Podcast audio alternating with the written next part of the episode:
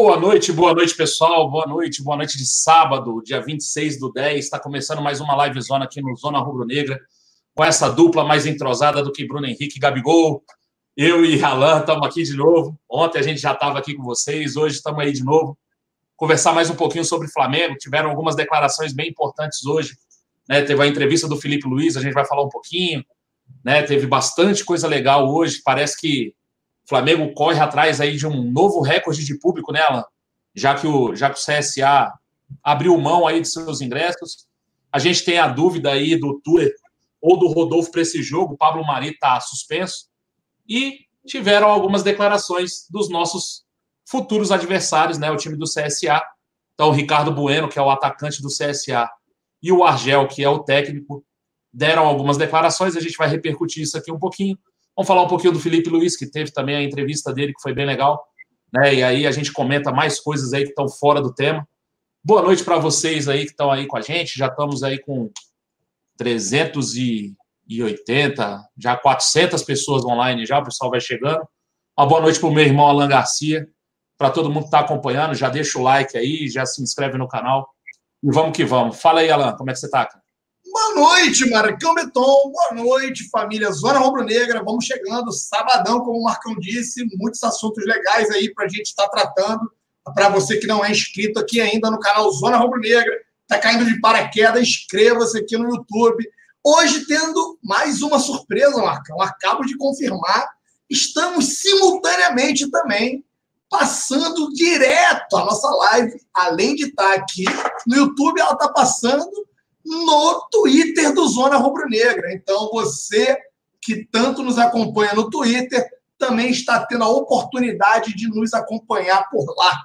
Se você não está no Twitter e não nos segue aqui no canal Zona Rubro Negra no YouTube, é importante você aí contribuir com a gente, não custa nada, inscreva-se, deixem o like e vamos chegar. Marquito, muito boa noite, meu parceiro. Não sei se estamos tão entrosados. A gente ainda não tem 60 gols, Marquito, mas que a gente ah. acaba se dando muito bem, isso aí está claro e notório. Basta dizer que já gera até ciúmes no grupo, mas nada que possa, né? gerar um racha interno, porque aqui a família Zona Rubro Negra são todos muito bem unidos. É, cara, acho que não, acho que não. É, tá, tá igual aquele negócio, ah, o Gabigol não toca a bola pro Bruno Henrique e tal, mas no final das contas tá todo mundo junto, todo mundo misturado.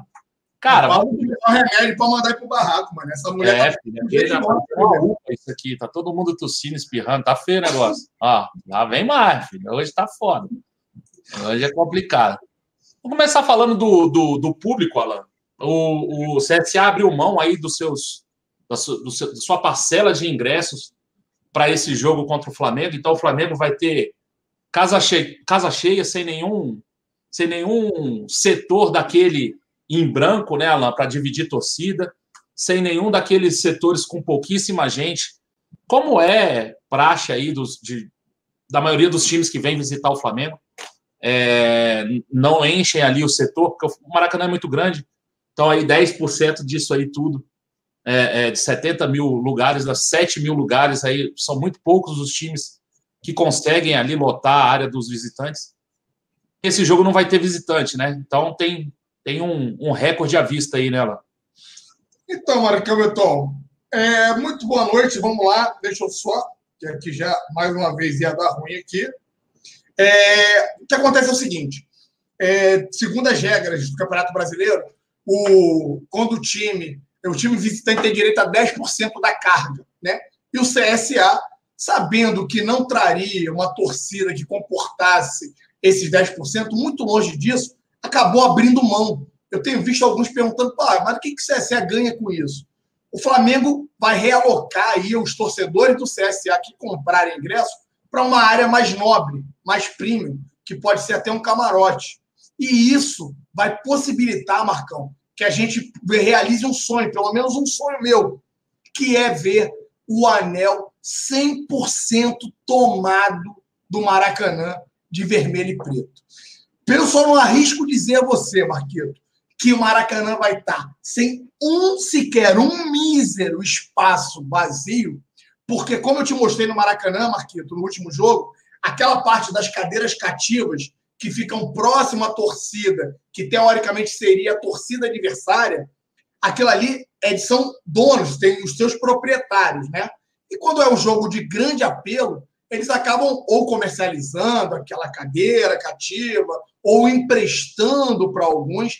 Então, ali a gente ainda pode ver alguns buracos amanhã. Eu vou fazer questão de gravar isso, Marcão, para depois mostrar para você e aqui também para os nossos inscritos.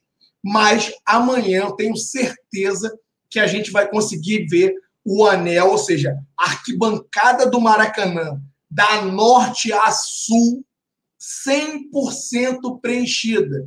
O que nós vimos é aquela parte vazia embaixo da torcida visitante no último jogo aí de quarta-feira. Jogo esse que a gente já conseguiu colocar um recorde. Foram quase 70 mil pessoas no Maracanã.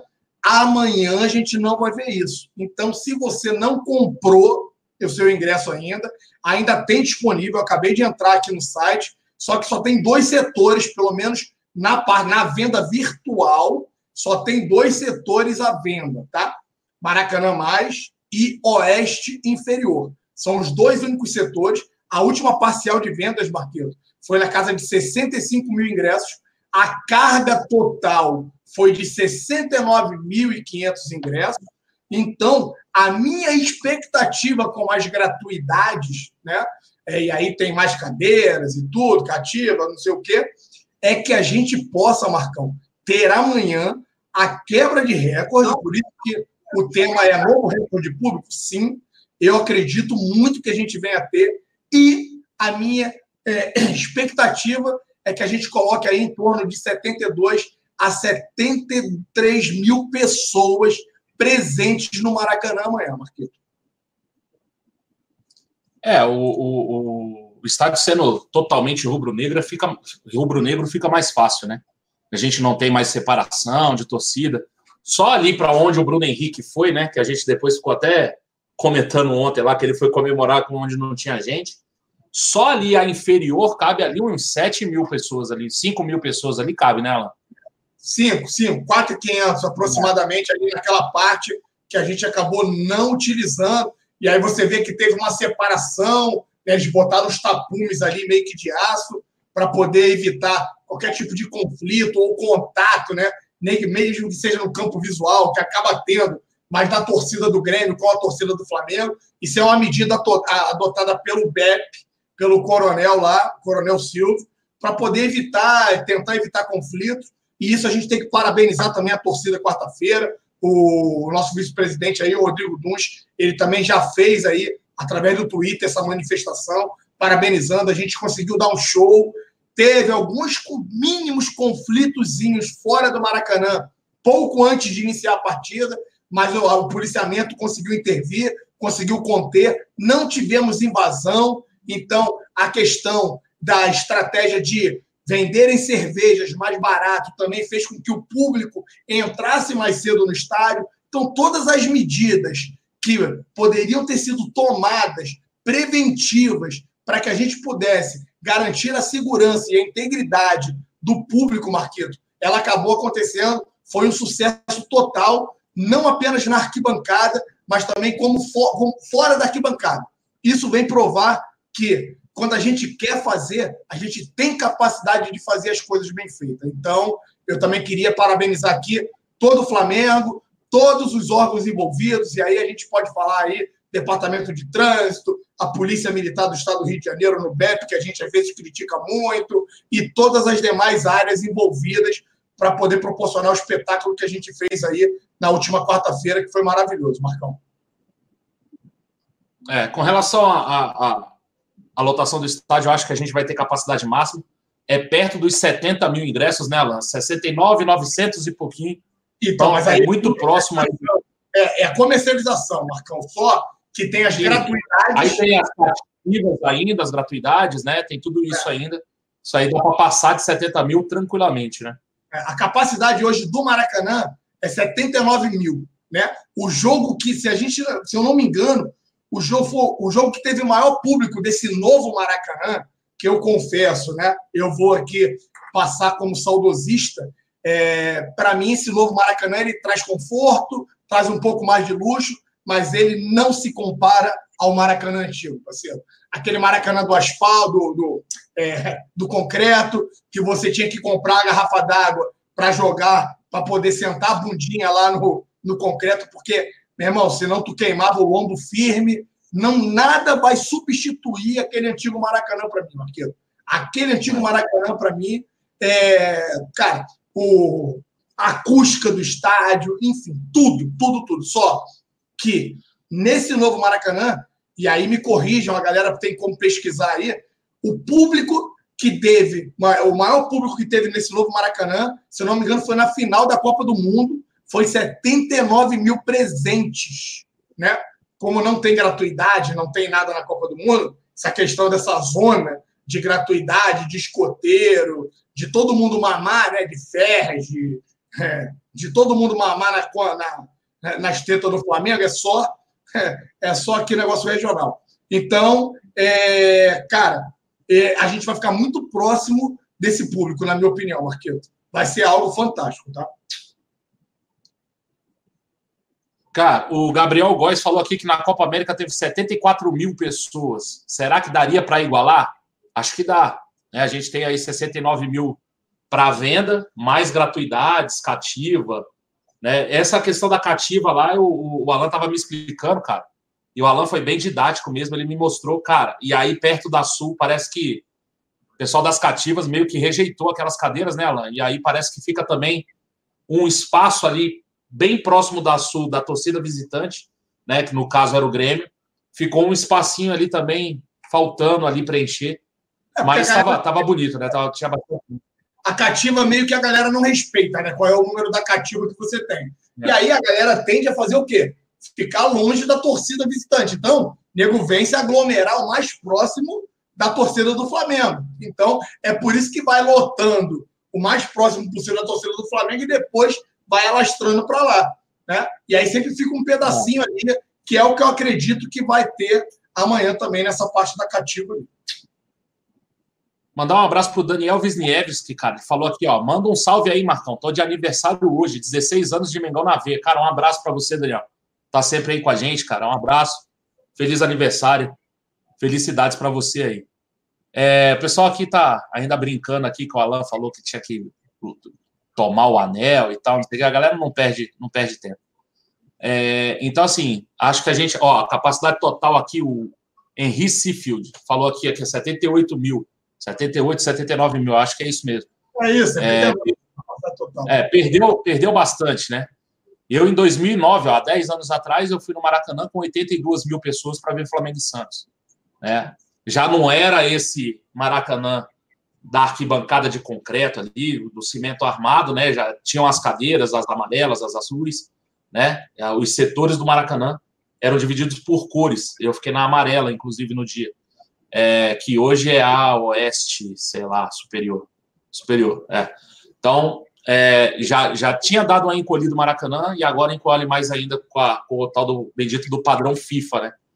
Vou dar uma passada aqui no superchat aqui, ó. O Paulo Ricardo falou aqui, Alan, sou sócio mais amor, será que consigo ir para a final? Irmão, vou te falar o seguinte, olha só, o Maracanã tem 70 mil ingressos para vender. Eu era, eu era raça, passei para o amor e não peguei pelo, pelo, pela, pelo não, plano. a estratégia mudou dessa vez, né, cara? Vamos lá. É, só vai poder comprar o titular. Isso já, puf, limita. Então, eu acho que chega assim no mais amor, tá, meu parceiro? Eu estou na expectativa de conseguir comprar no meu plano, que é o plano amor, como titular do amor. E aí eu vou explicar o cálculo que, na minha cabeça, eu estou fazendo. É, nem todo mundo vai conseguir viajar agora em cima da hora. Não sei se você já teve, teve a coragem. Que agora curiosidade, a curiosidade de olhar. Né? Eu acho que não é nem curiosidade, Marco, é coragem, né?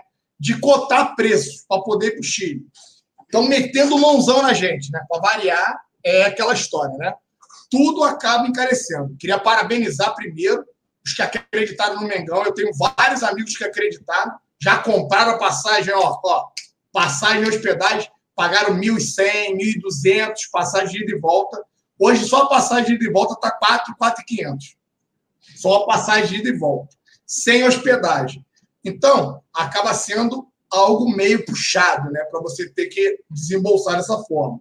Então, é, e aí, limitando para somente o titular, é bem provável, eu acredito que você vai conseguir comprar sim no seu plano de sócio torcedor. Agora, tem aquele problema, se você divide o teu plano de sócio torcedor mais amor com mais dois amigos, parceiro, vocês vão ter que tirar no paro ímpar, no zerinho ou um, vão cair na porrada para saber qual dos três vão. Ah, o cara que é mais paixão lá, tem quatro, né? Tem três mais um, sei lá, eles vão ter que fazer a mesma coisa. Tem esses problemas daqui para frente que vocês terão que administrar. É. Deixa eu só pegar aqui o, o, o dono aqui da, da frase. Lá no, no clube de canais, lá, o Lucas Rabelo, já está dando aqui um, uma, uma, atualização aqui do, dos ingressos para o Flamengo e CSA. E ele falou assim, ó, Alan, só tem Maracanã mais. E aí mandou essa imagem aí, ó, que é a imagem lá da compra dos ingressos, né? E aí realmente essa esse, esse quadradinho azul aí corresponde ao Maracanã mais realmente. Isso. Então eu entrei há é, três só... horas atrás, Marcão. Eu entrei há três horas atrás, tinha pintadinho aqui ainda o oeste inferior, né? E tinha. O amarelinho, né?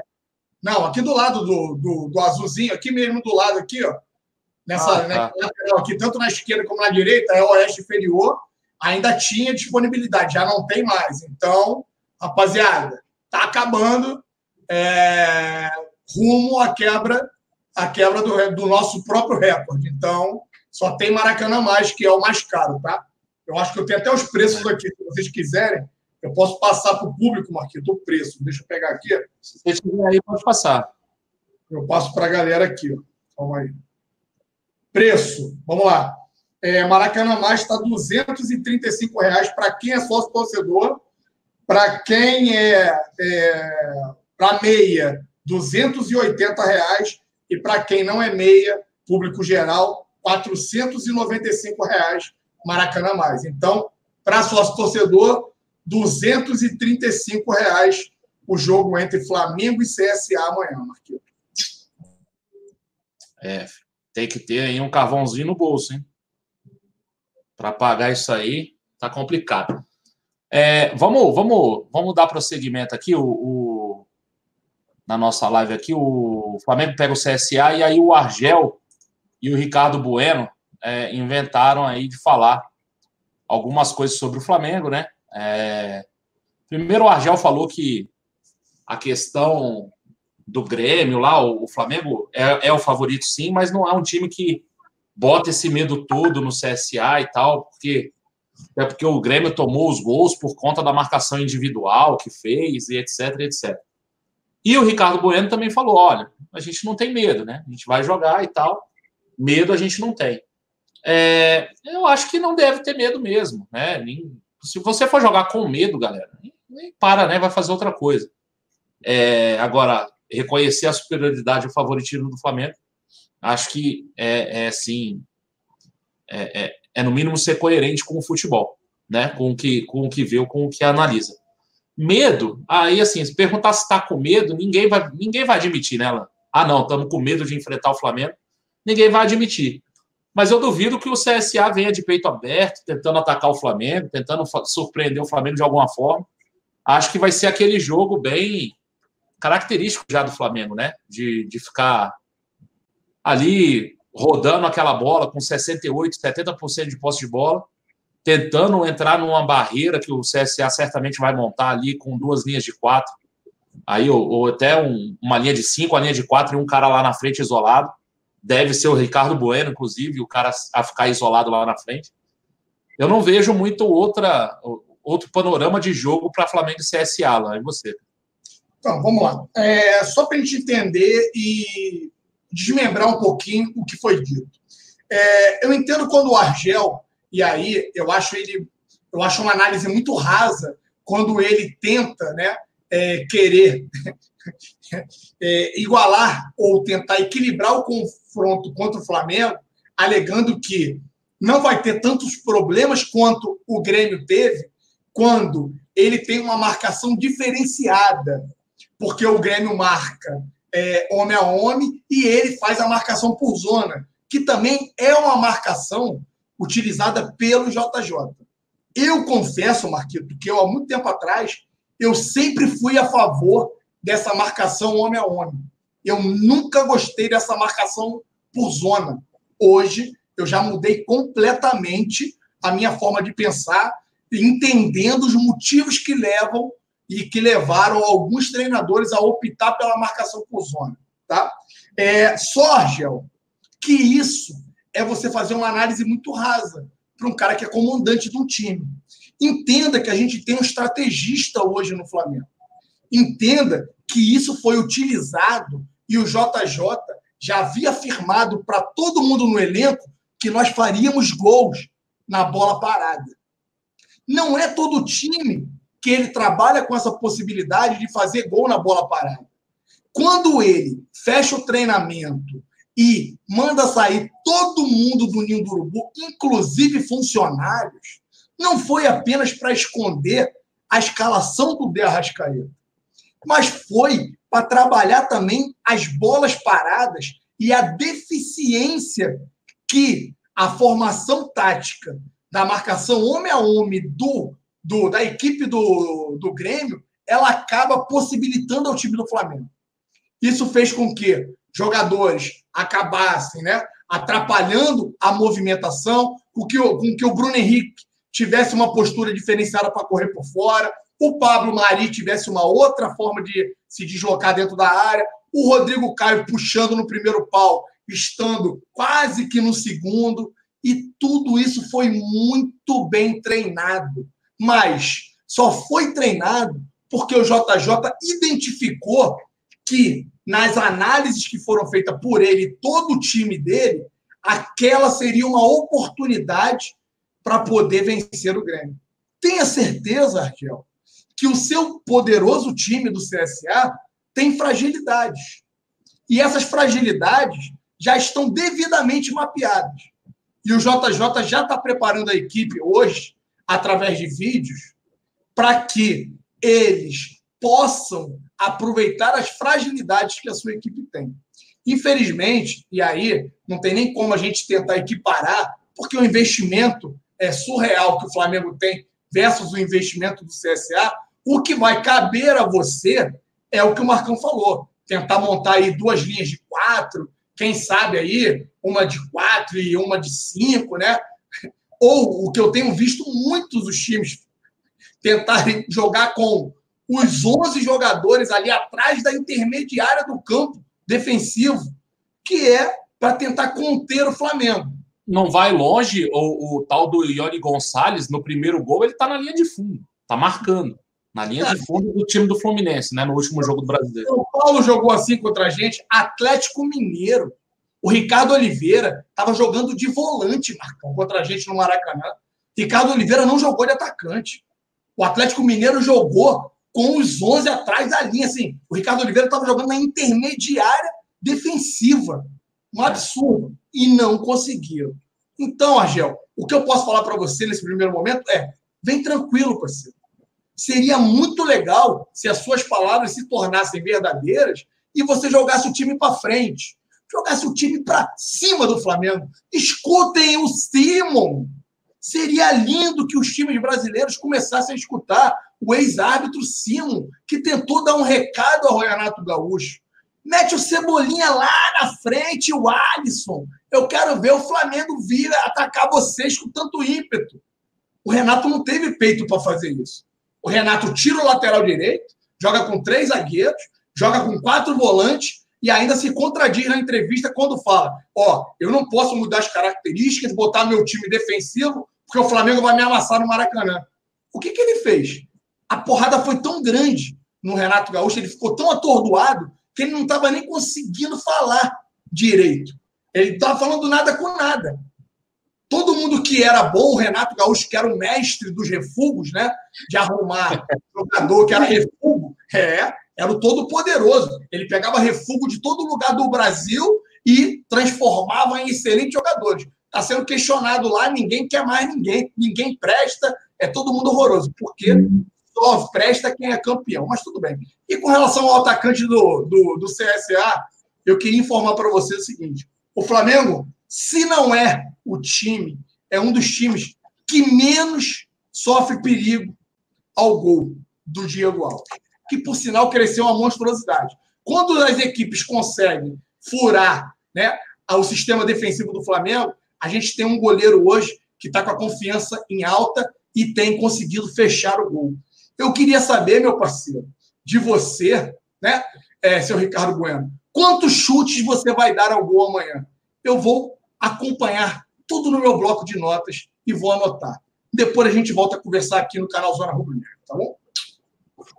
Dá uma passada aqui no, no chat aqui, ó. O Júlio Barbosa falou aqui que o Santos empatou, né? E começou a dar risada aqui. O Santos empatou hoje. É, a minha preocupação maior é o Palmeiras, tá? Eu acho que o Santos não vai ter força nem para passar o Palmeiras.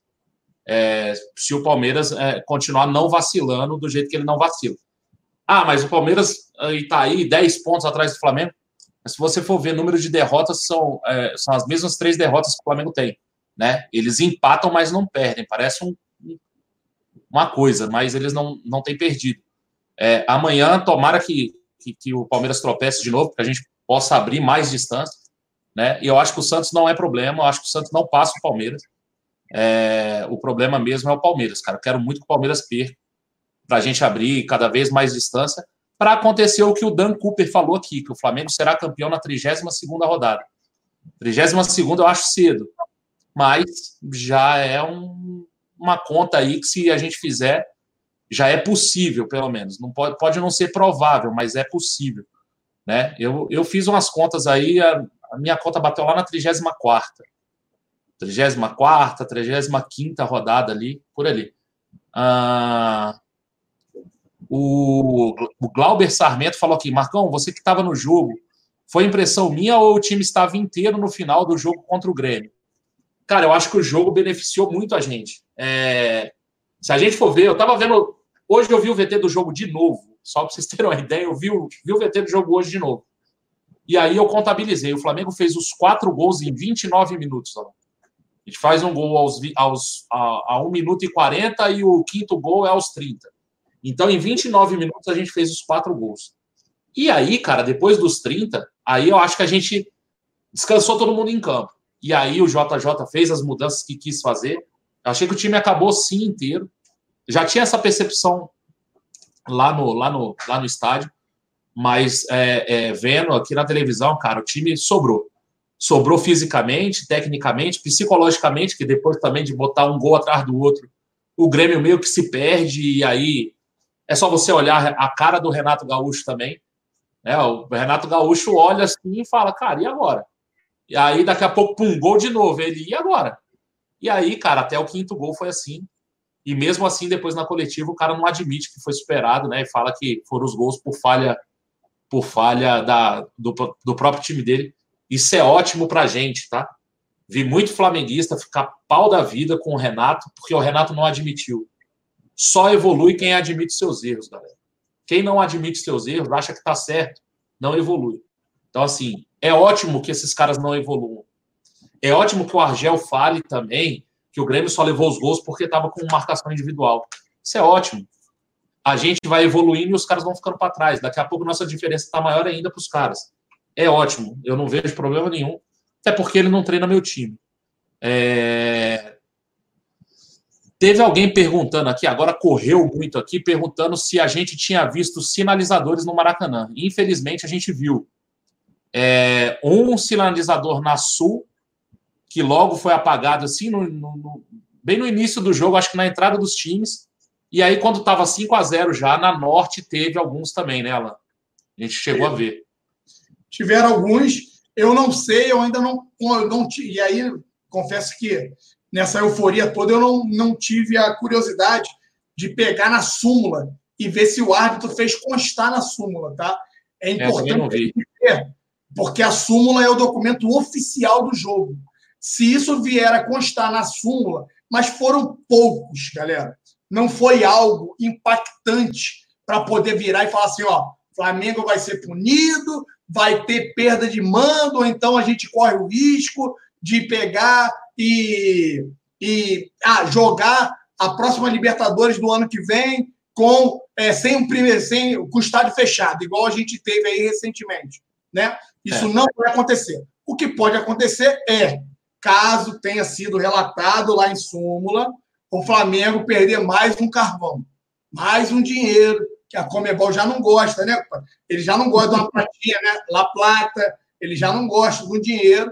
Eles devem sim aplicar mais uma multa financeira ao Flamengo, mas é, correr o risco da gente perder mando de campo ou jogar com o estádio fechado, não, não acredito, porque foi pontual e foi isolado, não foi uma coisa massiva, né? Então, não tem essa, parceiro. É, eu estava eu tava procurando no chat quem é que tinha falado, e quem falou com a gente foi o ECG Fácil. Ele mandou um super chat perguntando isso. Se a gente chegou a ver alguns sinalizadores acesos lá. Cara, a gente, a gente viu sim, tanto na norte como na sul. Na sul foi um só, logo no começo do jogo, e assim acabou logo. Na norte, quando estavam uns 3 a 0 apareceram uns 3, 4. Acho assim, se o juiz viu, é, é, deve ter colocado ali, mas ó, ele não parou o jogo, não aconteceu nada, não teve interferência nenhuma, aquilo foi rápido. Acho que a própria torcida ali falou para o cara que estava com o sinalizador apagar e tal, e, e isso acabou. É... O André Ramon aqui, Marquito, ele coloca ah. que teve sinalizadores e muitas bombas na norte. As bombas na norte já é meio que uma tradição. É bom bater. Oi? É, e muitas das vezes é utilizada logo após os gols, né? Mas como a gente teve muitos gols, galera. Teve muita bomba, né? Teve muita bomba. Então, é meio que impossível. Se vocês querem achar um culpado para esse número elevado de bombas no Maracanã, botem na conta do seu Renato Gaúcho, parceiro. Porque foram muitos gols. Então, é uma tradição de Maracanã. Para a galera que curte Maracanã sabe disso. Que, assim, usam também uma forma motivacional para poder pô, inflar a, a, torcida, mas sempre quando sai gols, acaba tendo uma bombinha daquela, que é um estalinho, sabe? É uma coisa miúda, pequena. Estalinho, estalinho de Itu. Ah, CLCL falando aqui, ó, 2.300 assistindo a live. Sobe o like aí, pessoal. Um abraço para a CL, tá aí com a gente. É, deixa o like aí, galera. Uh, a Liliane Alice falou duas coisas aqui. A primeira, ela falou assim: com 75 pontos, vocês não acham que a fatura está liquidada no brasileiro? Quase três vitórias. É, se a gente for pegar o histórico, parece que nenhum segundo colocado fez mais do que 72, né? Que foi que inclusive foi o Flamengo ano passado, é o melhor segundo colocado, com 72 pontos. Só que o Palmeiras, a campanha do Palmeiras é de recorde. Né? Você vê a loucura que o Flamengo está fazendo no campeonato. A campanha do Palmeiras é recorde do brasileiro. Só que eles não contavam com o Flamengo fazendo 10 pontos a mais. Então, assim, é, eu acho que 75 pontos não, ainda não. Mas é, é, isso tudo vai depender. Por exemplo, a própria Liliane falou que o Palmeiras não ganha do, do, do, do Havaí lá. Né? Eu acho que ela é de lá, de, de Santa Catarina. Então ela falou que ó, o Palmeiras não ganha, a gente vai abrir 12 pontos se a gente abrir 12 pontos, vai ficando cada vez melhor, né? Esse negócio vai cada vez melhorando. É, eles vão flutuar e vai depender muito como. É claro, dos resultados que o Flamengo vai vir alcançar nessas próximas cinco partidas. Eu, na minha tese, né? Eu sou até um pouco mais audacioso do que muitos aí. Eu entendo que o Flamengo pode sim confirmar a conquista do título contra o Bahia na 32 segunda rodada do Brasileirão. Marcão acha que não. Uns falam 33ª, 34ª. É. Mim, a conta está dando na 34ª sem a antecipação do jogo do Vasco. É. Seria contra o Grêmio, né? Isso. Eu falo na 32ª porque eu entendo que, assim, dessas próximas cinco partidas que o Flamengo tem, quatro são no Rio de Janeiro. Quatro. O Flamengo sai para jogar uma fora do Rio de Janeiro e essa uma é contra o Goiás que é casa do Flamengo. O Goiás já liberou metade do estádio. Tá certo que tá, que tá matando os torcedores do Flamengo, como, como todo mundo faz. Né? O CSA veio aqui, colocou quase 200 reais o ingresso. O Havaí veio aqui colocou quase 200 reais o ingresso. O Vasco veio aqui e colocou 180 reais o ingresso. O Goiás vai fazer isso lá. Não, só que liberou 50% do A fila estava dando volta no quarteirão para comprar lá. E ah, assim, a é. fila estava na frente do, do, do, clube do Goiás. E assim, estava dando volta na frente do clube. Então, assim, é coisa de maluco tá lá, cara, em Goiânia. Coisa de maluco. Eu, eu tava até querendo ir para esse jogo de Goiânia, mas eu não vou conseguir ingresso, porque só vai vender em Goiânia. Aí eu preciso ir para Goiânia para comprar o ingresso, voltar para Brasília para depois ir para o jogo. Então a logística ficou muito ruim, mas o pessoal, os rubro-negros de Goiânia, que são maioria lá também, Goiânia também é 70%, 80% Flamengo, eles vão dar conta do recado, eles vão lotar tudo lá e a gente vai ter um ambiente de dentro de casa também. Lá. Então, dessas cinco partidas, a partida que a gente joga fora é uma partida que é praticamente dentro de casa. Deixa eu pegar um fato aqui, Marquito, que a gente pouco falou, mas isso só vem é, enaltecer a grandeza do Flamengo. O Andrei Silva aqui no chat aqui estava elogiando aqui, estava comentando o intercâmbio que o departamento médico do Grêmio tentou e veio fazer aqui no Ninho do Urubu, né? Com o departamento médico do Flamengo. Eles vieram conhecer as instalações e a forma que o Flamengo vem tratando os seus atletas. Porque Flamengo hoje parece que já virou referência para os demais clubes é, quanto a, ao tratamento e recuperação dos seus atletas. O Flamengo vem acelerando o processo né, é, de retorno dos atletas. O Arrascaeta quase ninguém acreditava que ele pudesse vir a jogar. Com 19 dias aí, o atleta entrou em campo depois de uma cirurgia. É, você tem aí o retorno do Diego também, que foi tratado em tempo recorde.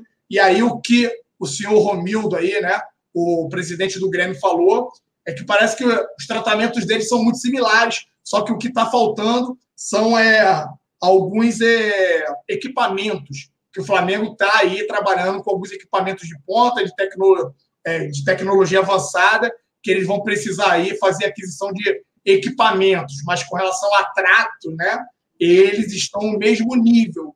Não sei se estariam, mas aí, aquilo que a gente falou em 2016, Marquinhos, lembra? Que o departamento médico do Flamengo tinha feito um trabalho, e o de fisiologia, na figura do Alex Souto Maior, que a gente tanto elogia aqui, né? Que é um mestre, doutor em fisiologia, é, parece que agora o Flamengo volta a ser aí referência também na questão de departamento médico, e isso aí é, a gente tem também que exaltar aqui e parabenizar o Flamengo, tá? É bem legal essa questão do, do, do departamento médico. A gente, a gente fez recuperações recordes nela. A questão do, do questão do Felipe Luiz com 11 dias, 12 dias, a questão do Arrascaeta com 19 dias de operado, né? O pessoal dando prazo aí de seis semanas e o cara em 19 dias tá, tá correndo, tá jogando, tá não sentindo nada, jogando bem, deu, deu assistência para gol no, no, jogo, né? Um dos cruzamentos para os gols de cabeça agora foi, foi o do Mari. O cruzamento para o gol do Mari foi feito pelo Arrascaeta, jogou bem, né? Conseguiu desempenhar bem. Então é, é, é, é de se exaltar mesmo o trabalho do, do departamento médico, que passou por algumas, né, algumas algumas brigas aí, algumas de turbulência, vamos colocar assim. É, algumas turbulências, vamos colocar assim, né? Teve a questão lá do filho do Ronco para sair e para ficar, muita gente não não levava fé no Tanuri, né? Essa questão ele não poderia operar e tal. E aí teve a questão do, da operação do Diego, não essa de agora, mas a lá de trás, no joelho, que aí é o filho do Ronco, queria ter a preferência para operar o, o Diego, e aí acabou sendo outro médico e tal. Isso parece que acaba, né? E, e o Tanuri se consolida aí no, no, departamento médico do Flamengo e com o trabalho de encher os olhos, né? É o cara que faz um trabalho de recuperação que é fantástico. O, o acaba o jogo, e aí eu vi nos VTs também, tem uma imagem do Rafinha carregando o Tanuri no colo. É, é, mais emblemático que isso, é meio complicado de ser. Né? Eu acho que é. Não, e, e, depois de correr 90 minutos, será que essa criança está preparada fisicamente, bebê? Ela estava cansada, a criança, não? O ECG, Fácil mandou, o ECG Fácil mandou um outro superchat para a gente aqui, Alan. Falou aqui, ó. A minha impressão é que o JJ vai dar o gás total nessas próximas quatro ou cinco partidas para focar plenamente na Libertadores. Apenas a minha impressão. A minha impressão é Jorge Jesus vai querer chegar no jogo contra o River campeão brasileiro. Já sacramentado, por matematicamente campeão brasileiro. Para isso, ele vai precisar jogar é, é, com o pé no acelerador todos os jogos daqui lá. É, claro, aí vai depender muito também do que o Palmeiras vai fazer. Se o Palmeiras, se Deus quiser, perde amanhã para o Havaí, tropeça contra o São Paulo, que é um clássico, a gente abre aí, sei lá, 16 pontos, 15 pontos, aí começa a ficar melhor, né? Começa a ficar mais, mais fácil de gerenciar essa distância. Mas eu acho que ele vai com todo mundo e eu acho que o Jorge Jesus já já já já falou e já disse, já mostrou para todo mundo que não tem essa de poupar, né? Inclusive hoje recebi um vídeo de um, de um gaúcho lá falando esse alucinado desse português vai jogar contra o Grêmio com o time completo lá na, na trigésima, não sei. Lunático, não é alucinado, é lunático. Lunático, né? Esse lunático desse português vai jogar com todo mundo. E os caras falaram, vai. Ele falou, então eu tô fora desse jogo. É, o cara já traumatizou, já entregou os pontos. Porque o Jorge Jesus é assim, cara. Então, assim, essa foi uma das teorias que ele quebrou aqui no Brasil, essa questão de poupar jogadores, né? Então, parece que ele não vai poupar ninguém. Hoje o treinamento foi fechado, tiveram algumas fotos e numa foto ele está orientando, tem o Arão, o Arrascaeta e o Gerson na foto. Ou seja, galera, vão os três para o jogo. Os caras estão fazendo o treino já pronto.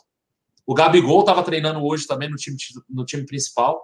Então, acho que a única baixa vai ser o Mari mesmo. E aí a gente pode comentar já, Alan, o nosso último tema aí da, da, da pauta, e aí depois a gente conversa mais com o pessoal, outros temas.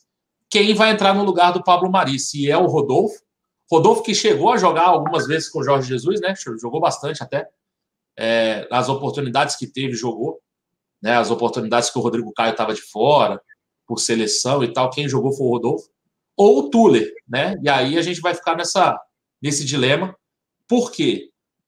Porque o Flamengo já avisou que não vai ter relação de, de é, lista de relacionados e não vai ter nada disso. E o Flamengo está no direito dele de não, de não liberar mesmo. E a partir de agora, parece que essa lista de relacionados vai ser cada vez mais difícil. Eu queria saber de você, Alan, o que, que você acha? Quem vem para o jogo, se é o Rodolfo, se é o Túlio? Então, vamos lá, Marquito. É, a lista de relacionados, eu canso de falar para vocês aqui, né? Teve uma galera que ficou desesperada quando o nome do menino Renier saiu há um, há um tempinho atrás aí na lista de relacionados. Eu falei, galera, calma. Flamengo não vai ser cabaço de colocar o jogador tendo risco ou qualquer possibilidade da gente vir a sofrer penalidade. Então, só que assim, dessa vez ele não tem soltado. E se vocês forem perceber, na semana anterior, essa lista só saiu no domingo de manhã. Né? Ela também não saiu na véspera do jogo. Igual costumeiramente, ela vinha sendo soltada né? para a mídia. E dessa vez também não soltou. Não vejo porquê, concordo muito com o SG Fácil. Para mim, o Flamengo vai acelerar, vai tentar dar um gás. Eu já tinha dito isso antes lá. Para quê? Para tentar consumar a conquista do Campeonato Brasileiro e aí sim conseguir rodar mais o elenco, trabalhar 100% focado em cima do River, que vai ser um adversário dificílimo para a final da Libertadores, que até agora eu tenho cá minhas dúvidas se vai ser mesmo no Chile ou não vai ser no Chile. Cada hora nego fala uma coisa, é, cada hora muda né, essa história, esse contexto. Mas com relação à zaga, Marquinhos, eu prefiro o Tuller e explico os motivos que me fazem preferir o Tuller. O contrato do Rodolfo se encerra agora, em dezembro. Não temos indícios nenhum que o Rodolfo vá continuar no time de regatas do Flamengo. O Flamengo vai precisar, sim, mapear um novo Pablo Mari para 2020. Pablo Mari foi uma grata surpresa, um zagueiro de apenas 5 milhões. 5 milhões no meio do futebol, galera, é, dinheiro, é troco de pinga. É troco de pinga. Termos contratado um zagueiro por apenas 5 milhões, cara, é de aplaudir de pé aí. Aí a gente fica naquela seara de novo. Quem é que descobriu? Foi o JJ que indicou? Foi o centro de inteligência? Foi o JJ? Não interessa. É jogador do Flamengo e foi uma aquisição maravilhosa. Então, esses motivos, Marcão, me fazem e me levam a valorizar um jogador que é nosso, que é prata da casa, que tem futuro, tem talento. E aí, em virtude disso, eu colocaria o menino Tuller ao lado do Rafinha pela direita, jogaria o Rodrigo Caio para a esquerda, para jogar do lado do Felipe Luiz. Essa seria a minha linha defensiva, claro, com Diego Alves no gol. Eu acho que o Rodolfo tá, tá, tá com os dias contados no Flamengo, né? O, o contrato do Rodolfo se encerra. O Flamengo não fez nenhum movimento aí para a renovação do contrato do Rodolfo. É, tá faltando dois meses para acabar o contrato do Rodolfo. Então, é um, é um zagueiro já Vou até olhar a idade dele aqui, mas eu acho que ele já tem aí seus 34 anos já. É, só pegar aqui a idade dele. O problema do Rodolfo, cara, sempre. 33 anos, não é, não é uma idade tão avançada, mas assim, ele tem muito problema físico nela. Ele Sim. tem muita contusão. Praticamente um berril, assim, cara. O cara, não, o cara que se conta. É que o berril é demais, né? Eu, não, é, é demais, é Eu acho que o Rodolfo, a gente pode colocar ele. Eu costumo brincar que quando o Ederson deu baixa, ou melhor, quando o Ederson se formou na faculdade do Dr. Tanuri, ele pegou o diploma né, de medicina com o Tanuri, ele passou a vaga, né? Porque a gente sabe que tem bolsa, né, meu parceiro? E ele pegou e concedeu a bolsa dele para o Rodolfo. Então, a expectativa é que ele, saindo agora em dezembro, a gente não tenha mais uma bolsa para o departamento médico. A gente suspenda essa bolsa. O departamento médico entenda que a gente já formou, já a gente já conseguiu contribuir, né, com jogadores, formando esses jogadores aí em, em, em médicos, né, em grandes médicos, que eles possam aí agora dar continuidade, mas não dá, cara. Então saiu o Ederson, entrou o Rodolfo. O Rodolfo, a cada três jogos do Rodolfo consecutivos, são dez jogos no departamento médico. Não dá para ter um jogador assim. Não há custo-benefício. E você, Marcão, que é o rei do custo-benefício, você vivia fazendo continha aí, né? Com o seu artilheiro guerreiro aí. Ah, imagina, imagina a conta do Berril. Eu, eu falei aqui, né? Tem dois anos, ele tem quatro jogos completos, o Berril. Então, assim, é pior ainda do que o Rodolfo. Complicado. Acho que, acho que o, o, aluno novo agora é o Berril, entendeu? O Rodolfo vai formar e o Berril já está nos primeiros semestres ali. Mas eu acho que o Berril vai, ó, vai abrir o gás. Só mandando aqui o superchat aqui do Incaível SRN, que falou que o Ronco praticamente acabou com a carreira do nosso querido e saudoso Vitor Cáceres, recordam? Cara, aí é, botar na conta do Ronco também, eu não sei se. É, não dizem que foi só dele, não, parceiro. Daquele é. menino também. Como é que é o nome dele? Que ele chorou pra caramba. Do. É. Fugiu o nome dele, cara. Tiago, né? Tiago. Não, não, não. Não foi do Tiaguinho, não. Foi do. Caraca, cara. Do Nixon. Jogou... Nixon, Nixon, Nixon, Isso, do Nixon. Disseram também que ele, é. ele, ele complicou aí a vida do Nixon também, tá? Não foi só do, do menino, não. Mas assim, cara, é, pode acontecer. É um, é, é um doutor muito renomeado, é um cara que também tem milhões de cirurgias positivas, mas é, parece que o custo, né, por ter nome, quanto mais nome a pessoa tem, mais fama ela ganha, maior é o custo para você operar com um médico desse. E tem outros médicos tão bons quanto que cobram valores muito menores. E isso parece que vinha pesando na hora de decidir. E aí? Você vai operar com o Marcão, porque o Marcão é o Marcão do Zona Rubro-Negra, né? Pô, que está todo dia às 22 horas é, fazendo live, ou você vai operar com o Giovanni de Oliveira, que está no chat aqui, que é tão bom quanto o Marcão, mas não está às 22 horas aqui no Zona e quase ninguém conhece. Mas ele cobra 50% a menos. Da, eu, né, que eu sou meio pão duro, eu vou operar com o Giovanni aqui Oliveira. Marcão é meu brother, mas eu vou falar, Marquito, eu vou ali no Giovanni ali, dar uma tratada, né, meu parceiro? Depois a gente desenrola. Né? É, é, a vida é assim, cara. É. O, o Incaível SRN mandou um outro superchat falou aqui: ó, tenho, tenho total confiança no Tuller. O garoto cansou de entrar na, na fogueira e sempre, é, sempre segurou a bronca. Cara, realmente, o Tuller já entrou em cada uma que eu vou te falar. É, e desde quando subiu, cara. Desde, desde novinho, ele segura umas buchas assim, de entrar meio, meio que na louca. Né? Se, se você for lembrar aí, ele tem bastante bastante casca de banana aí para escorregar e sempre foi bem, sempre é um bom zagueiro, eu acho que é um bom zagueiro, sim. É, é um zagueiro que tem futuro no Flamengo, não negociaria, tá? Eu acho que mantenho para a próxima temporada até. A gente vai falar disso um pouco mais para frente. E é um jogador que pelo menos tem futuro nela, tem futuro no clube. O Rodolfo parece que está na descendente aí, vai acabar o, vai acabar o contrato e, e já era. Na boa, é... na boa. Ah. Se botar minha mãe lá amanhã de zagueiro para marcar o Ricardo Bueno, que pouco deve chegar no ataque, vai dar, vai dar resultado também, bebê. É, é, sim. Mandar um abraço para o Francisco Júnior aí, que agora é membro do, do, do canal. Um abraço para ele aí. É, tem mais superchat chegando aqui. Ó. O R. Cesário falou aqui, Marcão, com tudo que o Mister já ensinou a esses jogadores, qualquer um que sair não acabará sendo reforço gigante para qualquer time do Brasil? Aí a gente precisa ir com calma. É, cara, claro que o jogador ganha, ganha experiência, ganha, é, é, aprende bastante com o Mister. Só que já ouviu aquele papo que um Hondurinha só não faz verão, né? Então, assim, se o cara chegar num time e não tiver o, o esquema tático para ele trabalhar, não tiver a mesma filosofia de trabalho para ele trabalhar, não adianta ele pressionar a saída de bola lá se o time não vier acompanhando e com organização, porque se o time vier bagunçado, o cara sai dois, três toques, ele tá na cara do teu gol aqui atrás. Então, assim, é sim, perder jogadores sempre é ruim. É, eu não gosto. É, agora, o Flamengo precisa saber o que, que quer do, daqui para frente.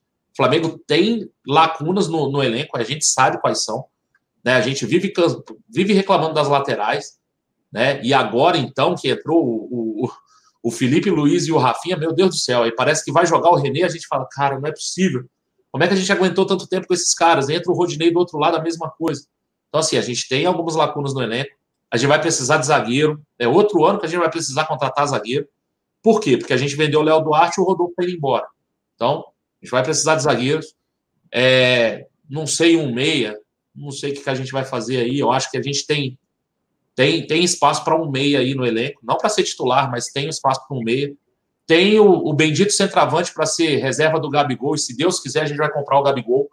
Né? Então, assim, já, já é, é, é, é considerando a compra do Gabigol, que seria um baita de um reforço, a gente precisa do reserva para ele. Ou a gente vai ficar de Lincoln né?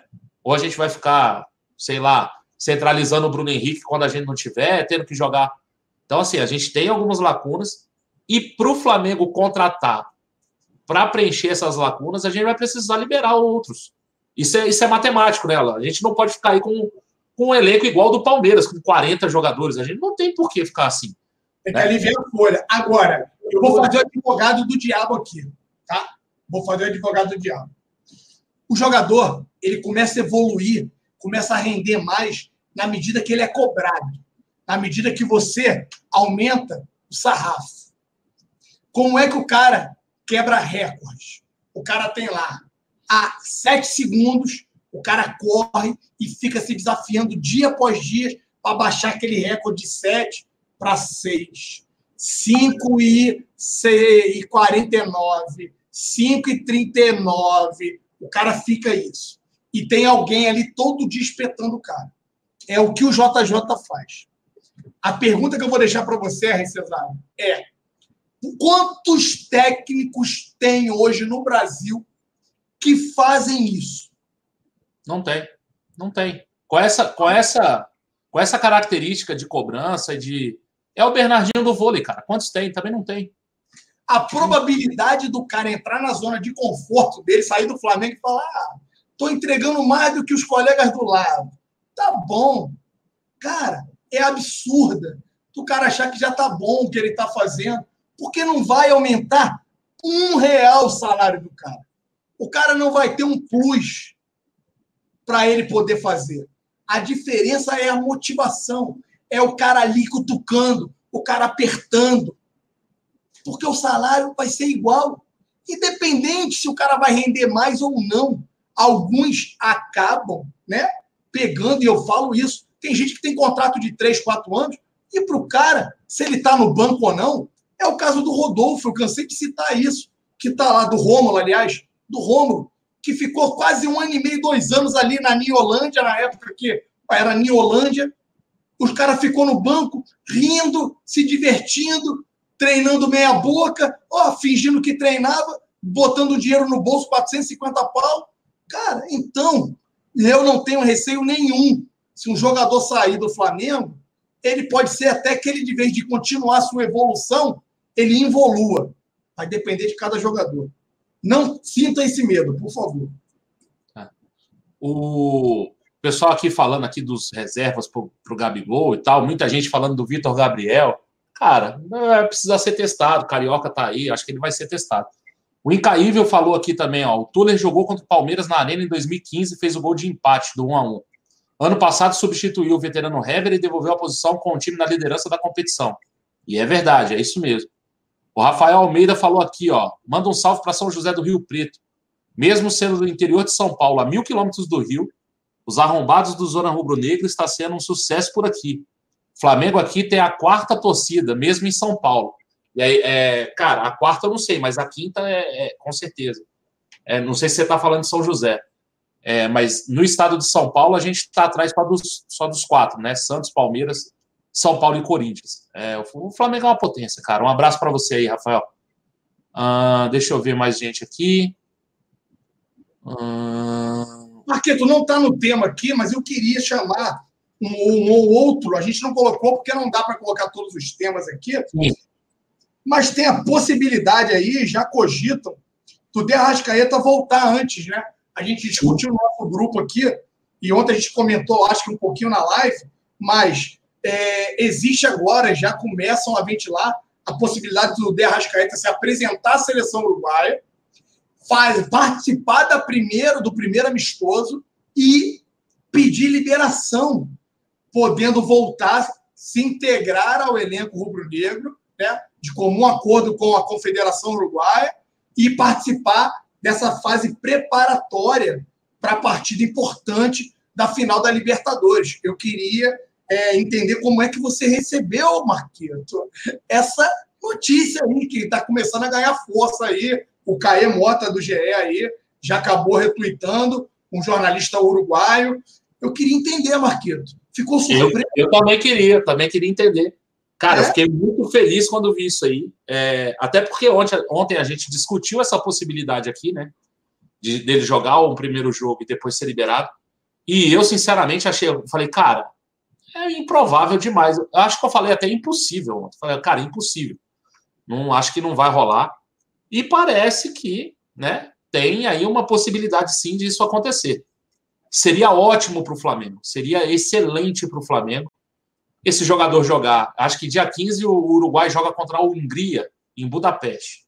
Ele iria à Hungria, jogava lá e voltaria. Ou seja, sei lá, no máximo dia 17 aí ele estaria aqui. Perderia o jogo do Grêmio, né? Que eu acho que é dia 16. Até lá, cara, a gente vai jogar e, se Deus quiser, a gente já vai ser campeão.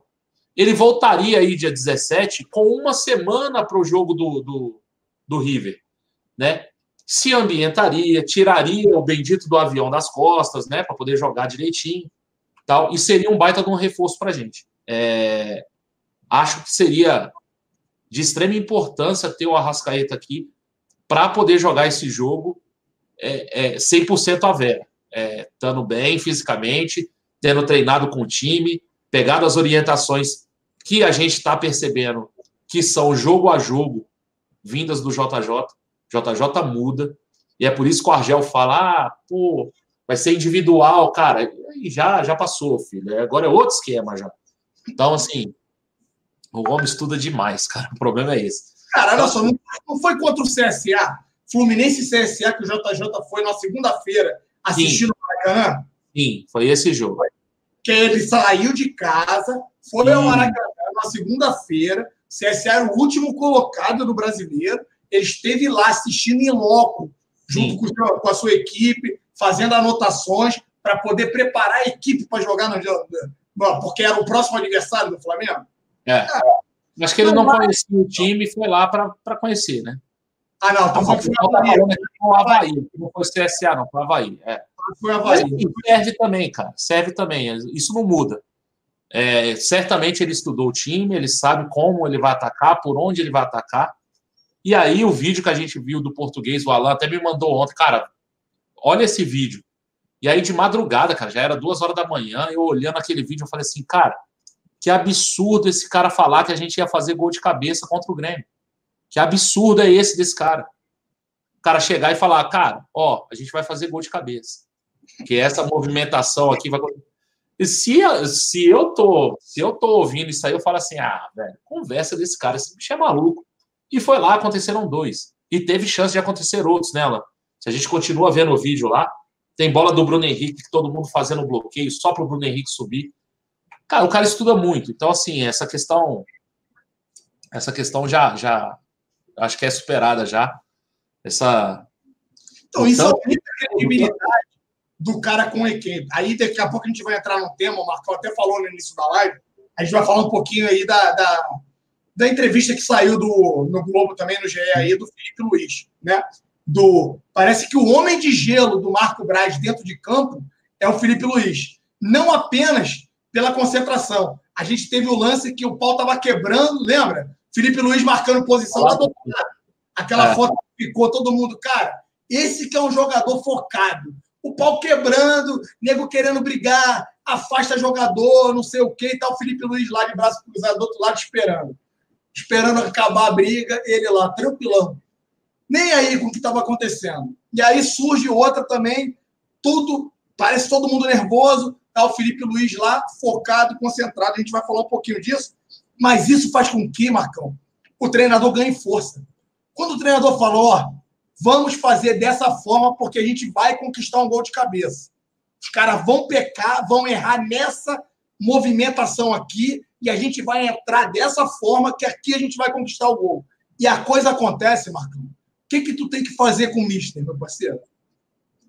E dá o braço palmatório e ele fala assim, ah, dá a mão palmatória e fala, bate aqui, professor, porque, cara, mostra é. que o cara, junto com a equipe dele, são competentes, são qualificados para isso.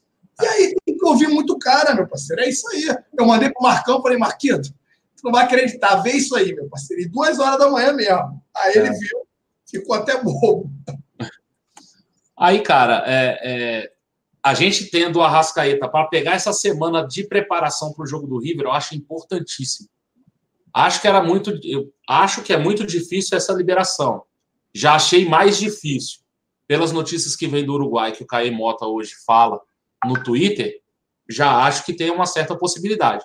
Cara, se acontecer, aí é sinal de que o Flamengo está realmente muito bem dentro de campo e fora do campo também, é, é, fazendo aí os seus, né, o seu, relacionamento com, com outras federações e tal. Claro que tem a vontade do jogador aí também, a gente não pode esquecer que é vontade do Arrascaeta também ser campeão da Libertadores, ser campeão brasileiro com o Flamengo. Então, isso, quando tá todo mundo muito comprometido, muito focado nos títulos, cara, a gente só tem a ganhar nela. Né, ah, não, com certeza. E tá aí. É a história. E quando a gente vê toda coletiva, toda entrevista, os atletas repetem e falam a mesma coisa. Parece até discurso alinhado. Parece até o tal do media trainer, né? Cara, a gente acredita no que o Mister diz. Por quê? Porque os caras compraram o barulho do cara, irmão. Compraram a forma, a metodologia de trabalho do cara. É por isso que muitos ficam aí. Ah, o cara vai sair.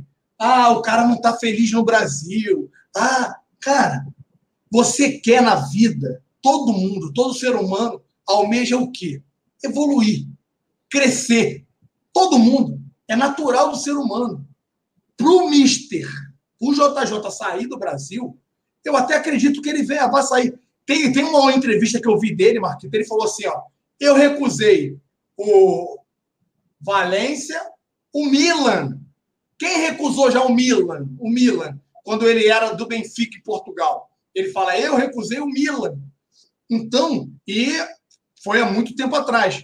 Por quê? porque ele estava bem no Benfica e queria continuar, ele tem um apego sim à família, mas agora ele está vivendo um momento mágico no Flamengo. Para ele sair do Flamengo, ele é um cara que gosta de conquistar títulos. E ele entende, está muito claro nas coletivas dele, no, no, na cabeça dos jogadores, que não ganharam absolutamente nada. Só entra para a história do clube quando você conquista títulos. São pequenas coisas que são feitas e ninguém percebe. Eu fico ansioso, Marcão. É que eu não sei, infelizmente, a gente tem que também bater no que está errado. Eu não sei se a área de comunicação do Flamengo hoje, a área de marketing, né, vai ter a capacidade, a competência para compilar ou ter material suficiente para fazer um vídeo desde o começo contando como se formou esse time campeão. Tira. É, seria, seria, seria, maravilhoso se isso, se isso é, acontecesse. Tira a parte do Abel, né? aquele atrasado que poderia ter jogado o nosso 2019 no lixo. Acabou, o Cruzeiro acabou de empatar com o Fortaleza em casa, tá? Então, mas é tira, aquele, tira aquele atrasado, tira. Eu não sei se eles terão essa capacidade, mas são pequenos detalhes. O cara me entra no ninho do urubu, ele olha a parede em branco e fala assim: por que, que não tem na parede o, o, os ídolos de 81? Por que, que não tem plotado aqui os campeões de 81 do Mundial? Eu quero que plote. Por que, que eu, quem é que cuida do campo? Chama ele aqui. Eu quero o campo com a grama baixa. Eu quero. Alô, Arthur, não são centímetros, são milímetros. Eu quero a grama com 16 milímetros para correr. São pequenos detalhes que o cara começou a trabalhar, a mexer, que, cara, fazem a diferença no final. E tudo isso tem que ser compilado depois para mostrar. Foi a chegada do Rafinha, que trouxe experiência, que trouxe bagagem para o time. Peguem o quanto o Rafinha vibra ao final de cada jogo. Marcão viu isso no Maracanã. O Rafinha indo em todos os lados do Maracanã vibrar com a torcida. Pega o Felipe Luiz, a maturidade que o cara traz ao elenco. O quanto esses caras devam e agregaram dentro do vestiário. Peguem o Marco Braz, sim, que tem crédito. É um cara que conhece o mercado da bola, conhece, sabe falar com o jogador, tem o linguajar, a importância do Marco Braz para a chegada do JJ. JJ exaltou, assim, enalteceu ele na última coletiva, agradeceu ele. Então não tem por que o JJ sair, galera. Só vai sair se, infelizmente, um time aí, o principal time da Alemanha vier e fizer uma oferta para ele. Se um principal time da Espanha, que é ou Real ou Barcelona, vier e meter uma proposta para o cara. Se não for isso, desculpem, vocês vão continuar mordendo as costas, porque eu não acredito que o JJ vai sair do Flamengo. Agora, que o Flamengo vai ter que morrer no carvão? Vai. Porque o cara veio para o Brasil recebendo menos do que ele tinha proposta para ganhar na Europa. Sim. Mas aí, parceiro, é o preço. O cara veio, mostrou a capacidade e o potencial que o cara tem de trabalho. E aí? Deixa eu te perguntar. Tem alguém achando. Deixa eu te perguntar. Tem alguém achando 100 milhões caro no Gabigol? Não, é, é isso aí. É isso, cara. O, cara, o cara apresentou resultado. A gente está achando a Rascaeta baratinho. A gente está achando o Bruno Henrique barato. A gente acha o Mari, uma, uma pichincha. E, cara, é, é o custo-benefício. O cara está entregando, cara. O Michel acabou de colocar aqui. Dinheiro fala mais alto. Michel, nem sempre. Ele acabou é. de afirmar que ele tinha proposta financeira muito mais altas e ele não aceitou ele na Europa. Ser campeão, cara. Ele veio para o Flamengo ganhando menos porque tinha certeza que aqui ele conseguiria sagrar campeão. Você conquistar títulos é diferente. E essa, Marquito, é, na minha cabeça, um e é um dos motivos que me fazem acreditar que o Gabigol vai ser sim contratado pelo Flamengo hoje. A não ser que pinte sim um time de ponta de primeira linha, né, que possa acreditar e querer contratar o Gabigol. Não vai ser um time bosta que contratou aquele pombo ridículo que foi falar gracinha, que vai ser rebaixado esse ano, aquele Richardson, aquele palhaço, né? Não vai ser um time igual o que levou ele do Brasil, que vai tirar o Gabigol do Flamengo, eu tenho certeza absoluta. Porque ele não vai para ficar disputando meio de tabela, disputando para não cair em outro time do Brasil. Anotem o que eu estou falando. É, ele disputava para não cair aqui, né? Jogar no Fluminense. Então, para ele não mudou muita coisa, não. Mandar um salve para o Edson, lá de Serra, no Espírito Santo. E para o Valdemir Batista, falou que ó, manda um salve para Austin, Nova Iguaçu, Baixada Fluminense. Um abraço aí, cara. É, deixa só eu passar aqui no superchat aqui. O ECG Fácil mandou uma outra, uma outra mensagem aqui pra gente. Falou aqui, ó, minha impressão é que o Fla só perde jogador para fora. E olhe lá para que time lá fora. É isso que a gente está falando aqui, eu e o Alan estamos comentando agora. É, cara, se vier um time aí muito, muito, muito fraco aí, com dinheiro, mas um time fraco, acho que a gente não perde. Se esse jogador for um jogador importantíssimo, acho que o Flamengo bate o pé aí com questão da multa. Né? Não vai ser por qualquer valor que a gente vai vender. Então, assim, o time que é campeão aqui no Brasil, e não só campeão brasileiro, ou campeão da Libertadores, se for campeão da Libertadores, então mais ainda, ele sempre é assediado. Isso aí é, é normal. O Palmeiras do, do ano passado foi assediado. O Dudu teve proposta da China para sair. O Bruno Henrique, que agora eles estão xingando aí, agredindo a mulher e tudo, teve proposta da China para sair e o Palmeiras foi lá e cobriu. E aí eu acho certo até. São jogadores bons, o Palmeiras tinha dinheiro, foi lá e cobriu. É, acho que jogador bom, cara, tem que ir ou para ou para grande centro, para grande para time bom em grande centro, ou então o cara fica aqui, cara, que aqui o cara tem perspectiva e, e, e probabilidade de ser campeão. O Jorge Jesus falou que recebeu propostas maiores, mas veio para cá porque aqui ele tinha possibilidade de ser campeão. Então, é, é, é o que eu acho que ele tenta colocar isso também na cabeça do jogador. Não adianta você ir lá para fora ganhar um monte de dinheiro, se aqui você pode ser campeão ganhando um bom dinheiro também. Lembrar que hoje o Flamengo paga salários que não são tão diferentes aí do que se paga lá fora. Claro, pô, você não vai comparar o cara com o Real Madrid ou com a China. A China paga um salário gigante. Mas ele jogar na China e ganhar dinheiro e jogar, ganhar um pouco menos e ser campeão aqui, o cara prefere jogar aqui, né? Quanto é que o Gabigol foi para ganhar na Inter, Marcão? Acho que era 150 mil euros. Não, 300 mil euros, que dá 1 milhão e 200 mil. É. é quanto está ganhando. O Flamengo está pagando o valor integral. É. O Flamengo hoje paga ao Gabigol o valor integral que a Inter estaria pagando a ele, pelo contrato que ele teve. Acabou. Galera, entendam. Flamengo hoje consegue pegar esses times da Europa aí, que vem, às vezes, tirar jogador brasileiro aqui para fazer ponte, né? porque a gente cansa de falar isso aqui, Marcão. O problema é que tem jogador brasileiro que não se adapta à Europa. A metodologia de trabalho, porque nem todo mundo consegue ter um JJ como treinador, né? um cara enfático, um cara que cobra, um cara que cobra responsabilidade, que não quer que os jogadores saiam, não quer que o jogador fique de celular na mesa. Tem uma série de exigências e comprometimento. Exige compromisso dos caras. Nem todo brasileiro está preparado para isso, infelizmente. E aí exigem o tal do selo Europa. O jogador aí faz uma temporada dentro de um clube mediano, jogador vai bem, pufa, o time de Maia, ou de expressão, compra o cara. Por isso que tem muito jogador que bate e volta, bate e volta, bate e volta, tá? Acabou acontecendo isso com o Gabriel. Ele não foi bem na Inter, aí passou por outro clube, também não foi bem na Europa, voltou. O Gerson, galera, o Gerson tinha mercado na Europa. Ele decidiu voltar. O Flamengo foi e hoje o Flamengo tem condições de brigar com esses times médios da Europa. Não vai ser qualquer time também. E eu não digo só do Brasil, mas não, hein? O patamar do Flamengo é outro, hein? E eu não estou falando aqui por, ah, você é, tem um clubismo. Tem, tem a questão do clubismo, que eu sou muito Flamengo. Mas o patamar financeiro do Flamengo hoje está aí. Se nós entrarmos aí na análise financeira de quanto o Flamengo vai conseguir fechar o caixa desse ano, aguardem que vai surpreender muita gente.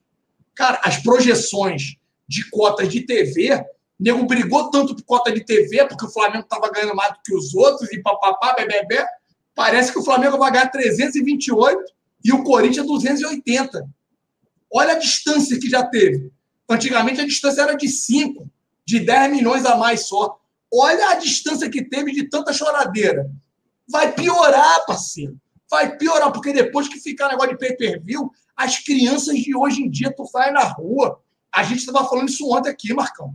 É. é todo mundo. Ah, é Arrascaeta, é Gabigol, é Bruno Henrique, é Gabigol, é Gabigol, é Gabigol. Cara, aquela história de Cristiano Ronaldo, né, que fazia o gol e as crianças tudo imitando o Cristiano Ronaldo, tu vai em qualquer pelado. Hoje eu tava na praça com o Raia, cara. É que o Raia tá dormindo. Seis horas da manhã ele tava me acordando para ir pra praça jogar bola. Cara, é todo mundo querendo fazer Gabigol. Acabou o negócio de Cristiano Ronaldo. O Gabigol ou Gerson, né? É, é. Se não é o Gabigol, é. Ah, ah, ah. É o tempo todo. Acabou a questão agora. Então, meu parceiro, ídolos se montam, se constroem dessa forma. E para a gente poder é, confirmar isso, a conquista do título é fundamental. Então, que a gente possa aí consumar esses títulos aí que estão muito próximos. Nunca tiveram tão próximo de acontecerem a favor da gente, galera. É, é o que falta é a gente confirmar os títulos realmente. O Ismael Júnior mandou o superchat aqui pra gente, mas não falou nada, cara. Obrigado aí, Ismael. Valeu. O Gabriel Jesus, ó, Gabriel Jesus. Esse, esse é o Gabriel ruim. O Gabriel bom é Gabriel Barbosa. o, ele mandou um superchat pra gente também. Obrigado aí, Gabriel. Fly ia dar mais dinheiro no Renato, no Renato, pelo Jorge Jesus vale. Cara, eu acho assim, pela filosofia que está se montando, pelo tanto de futebol que o Flamengo está jogando, você tem que chegar para o Jorge Jesus e falar assim: ó, quanto é que você quer? Eu quero tanto, vai lá e paga. A gente está com um cara que é o, o que de melhor apareceu aqui, cara, em décadas, com relação ao treinador. Eu, eu, eu não consigo. Tá, você vai pegar lá o Luxemburgo na época que ele estava ganhando tudo. Era um baita de um técnico também, depois se perdeu e tal, tá tentando voltar agora. Acho que faz até um bom trabalho no Vasco, tá? Se você for pegar o time do Vasco e os resultados que o Vasco está conseguindo com o Luxemburgo, acho que tá até bem. Mas, cara, e aí? Sabe, você pega lá o Luxemburgo lá de 2003, 2004, lá com o Cruzeiro, sei lá, o de, nove, de 90 e pouco com o Palmeiras, esse Luxemburgo aí que fez ali a década de 90 e o comecinho da década de 2000, né? Que ele pegou ali Palmeiras, Corinthians e o Cruzeiro. Ganhou bastante, ganhou com o Santos também. Depois, cara, quem mais você pega aí e fala, porra, esse cara é um baita técnico? O Renato, que arrota tanta grandeza aí, ele, ele simplesmente abandona todos os brasileiros, cara, para jogar Copa do Brasil e Libertadores. Aí, amigão, Copa do Brasil são aí time que vai para Libertadores joga oitavas, semifinal, é, oitavas, quartas, semifinal e final. São oito jogos. Mais de Libertadores aí ele joga seis na fase na fase de grupos, oitavas, quartas, semifinal e final, 13 jogos. 13 com 8, tá, deu 21 jogos. São 21 jogos a vera no ano, cara, é muito pouco. Então, assim, é, é, é para fazer o que o Jorge Jesus fez, de pegar um time a oito pontos atrás do segundo do, do, primeiro colocado, colocar 10 pontos de vantagem, perdeu a Copa do Brasil por um acaso, porque é, era muito recente ainda o trabalho, o Flamengo jogou muito bem o jogo e levou um gol numa bola esticada atrás do, do lateral, fatalidade, tomou um empate e aí perdeu nos pênaltis. E tá na final da Copa do Brasil, no, da, da, da, Copa Libertadores, botando um 5 a 0 no Grêmio, cara, na semifinal. Eu, eu não consigo, eu não consigo, buscando na memória, eu não consigo achar um técnico que tenha feito minimamente o que o Jorge Jesus fez. Sinceramente, eu não, não consigo. Se esse cara quiser ficar mais dois anos aqui e para dois anos ele, sei lá, pedir um salário absurdo, um salário de atacante, eu pagaria. E eu vou te falar que eu pagaria. Pagaria aí um salário de um milhão e meio, dois milhões, eu pagaria. Se tivesse condição, pagaria tranquilamente. É um trabalho que a gente não, eu pelo menos não vejo há muito tempo. Acho que nunca vi, para ser sincero. Né, o Vanderlei também fez um baita trabalho e tal. No Flamengo, esquece, nunca vi. Né? A gente tinha até esperanças quando o Vanderlei vinha para cá e tal, mas nunca conseguiu ser minimamente uma sombra disso aí que a gente está vendo. Então acho que tem que pagar. É, só para só a gente não esquecer, Alan, hoje está é, tá fazendo 39 anos que o Deni, Deni, nosso massagista, né, o massagista do Flamengo, Adenir Silva, o famoso Deni, está completando 39 anos de clube. Cara. Tem 71 de idade, está completando 39 anos de clube. Então, assim, deixar um, um abraço, deixar os parabéns para o Deni. O Deni é um cara que é massagista do Flamengo desde 80. Então, todas as fotos que eu tenho é, é, de títulos, o Deni está na foto. É, é, engraçado isso, né? A, a, as fotos antigas e tal, tem o Deni na foto. Eu vou ver até se eu acho aqui, eu acho que eu tenho. Acho que eu tenho alguma aqui meio guardada. Eu só queria ter o cartão de milhas do Denis, mano. É, o Denis viaja bastante. Né? Então, assim, o Denis está completando 39 anos, cara. Um cara que tem muita história para contar. Teve uma vez que eu participei de um, do match day aí do Flamengo, né? Troquei meus pontinhos lá para um, para visitar aqui o vestiário, consegui encontrar o Denis lá. E aí nem fui para o campo, fiquei lá conversando com o Denis um tempo. Cara, é um cara super do bem, cheio de história de Flamengo, cara, super rubro-negro também. E aí fica a sugestão, né? Já que a Flá TV fez um vídeo com o Pinheiro, o Pinheiro, que é o chefe de segurança, que também está há anos no Flamengo, foi feito um vídeo com o Pinheiro. Quem não viu o vídeo do Pinheiro, tá lá na Flá TV, procura lá. É o chefe da segurança do Flamengo. É, tá há décadas no Flamengo também. Deixar a sugestão para fazer um vídeo com o Deni também. É, o Deni também tem muita história para contar, cara. Então, é, é, agradecer por todos os serviços prestados pelo Deni e, e parabenizá-lo aí por esse dia de hoje, 39 anos de Flamengo. Uh, deixa eu ver se tem mais alguma coisa aqui. Tem um monte de superchat aí que tá subindo. Tem a galera perguntando se essa é da Fla Alemanha, minha camisa. É sim, rapaziada. Ah, tá. Chegou aqui. É em comemoração ainda, né? É, a forma que o Flamengo, o baile que o Flamengo deu no Grêmio. Então, desde ontem eu tenho usado ela para gravar. Então, eu acho que assim, da mesma forma que eu andei usando aí por alguns, alguns dias aí seguidos, né? Acho que essa fase acabou. Graças a Deus, a camisa amarela como um voto aí de, é, de protesto, eu acho que está caindo bem a camisa da Fla Alemanha nesse momento, né, Marquinhos? É. Vamos aqui, chegaram os superchats mesmo aqui. O Leonardo Nobre falou aqui, ó. Sendo campeões, vocês não acham que a China pode levar muitos dos nossos jogadores? Afinal, eles já foram campeões. É, cara, vai depender muito dessa vontade do jogador. E aí a gente até comentou um pouquinho ontem, né, Alan? O que, que acontece? O, o time que sofreu um grande desmanche foi o Corinthians. Na verdade, ele sofreu dois desmanches, né? Um lá atrás, na época do Renato Augusto e tal, e outro agora mais recente, em 2017. É... Primeiro que a China chegava e falava assim: ó, paguei a multa na federação, tchau, vou levar. Ah, eu não sei, aí a gente tem que pegar aí para comparar as multas contratuais dos jogadores do Corinthians à época com os jogadores do Flamengo agora. As multas dos jogadores do Flamengo são caras. É, eu não sei se, se seriam comparáveis com as multas dos jogadores do Corinthians. Os jogadores que eles não chegaram a depositar a multa, o Corinthians facilmente cedeu a, a, a proposta. Por quê? Porque era muito dinheiro, o Corinthians estava endividado. É uma situação, um cenário que o Flamengo não tem. Né? O Flamengo hoje não é um time endividado.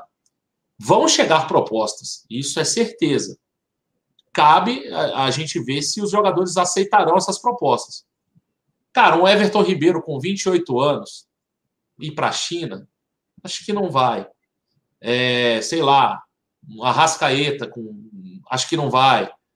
Gabigol, tenho certeza que não vai. Né? Se a gente conseguir contratar, é nosso. Rafinha, Felipe Luiz, são jogadores que já, já vieram para o Flamengo com uma outra cabeça, com a cabeça de se estabilizarem aqui e terminarem a carreira por aqui. Então, assim. Então, mas olha só. Ah, deixa eu te falar um negócio, Marquinhos. Vamos lá. Ah. Vamos, vamos supor. Vamos supor. Aí, vamos ver. Eu quero, eu quero ver agora. Eu quero ver o chat. Galera, pare de escrever pelo menos 10 segundinhos. Entenda o meu raciocínio. O Flamengo consegue a conquista do título. Libertadores e Brasileirão, a nação em êxtase, vai começar a chover, vai chover oferta para tudo quanto é lado. O Bruno Henrique tem quantos anos, Marquito? 27? 27. 27 para 28 anos. Isso. O Bruno Henrique, esse ano, se não é o principal, tá? Ele, ao lado do Gabigol, é um dos principais. Ele, cara, ele tá pau a pau com o Gabigol ali, sendo os dois melhores jogadores do Flamengo 2019 que botem aí uma proposta de 100, 110, 110 milhões pelo Bruno Henrique. Que ele vá para a China para ganhar lá os 4 milhões e meio por mês. 5 milhões. Vai mexer com a cabeça do cara. Claro que vai. O cara está ganhando aqui no Flamengo, sei lá, 500 mil. Não sei o salário do Bruno Henrique hoje, tá? 400. Que o Flamengo deu um up pela, pela, pelo ano que o cara teve, o ano mágico. Vai subir para 700 não vai chegar nunca perto de um milhão, um milhão e meio. O cara bota um salário para o cara lá pagar 4 milhões lá na China. Bruno Henrique chegou até a seleção brasileira. Ele tem que botar na cabeça dele é o seguinte: se ele for para lá, ele vai encher as burras de dinheiro, mas ele não vai ter a continuidade na seleção. Primeira Visibilidade vai lá para baixo, né? Vai lá para baixo. Mas ele vai encher a burra de dinheiro. Sim. É isso que eu quero. 27 anos. Não, eu posso postergar. Aí nego fica Posso prorrogar. É melhor assim, porque nego fica depois me sacaneando. Posso prorrogar isso, botar mais para frente. Ok. Levaram o Bruno Henrique do Flamengo. Estão covardemente, covardemente, colocando na conta do Vinícius Júnior o mau momento que o seu Real Madrid vive lá na Espanha. De forma covarde. Estão querendo botar tudo na conta do moleque. O que vocês achariam se por um acaso vier acontecer a gente perder o Bruno Henrique? A gente repatriar o nosso menino Vinícius Júnior. Deixar o Vinícius Júnior jogando ali na esquerdinha, com o Flamengo bem montado, com o Felipe Luiz. Com o Felipe Luiz jogando pela esquerda ao lado do Vinícius Júnior. E o Gerson para triangular ali? Com o Gerson triangulando ali com ele, com o Arão nesse novo momento, com o Pablo Mari metendo bola vertical para ele. Ai, papai, vai ficar ruim? Então, e com 100, 110, 120 milhões, a gente traz um puta de um jogador para o Flamengo, rapaziada. Então, né? Então, não entrem nesse desespero. Não entrem, fiquem calmos. Vamos falar de 2019. 2019 não acabou.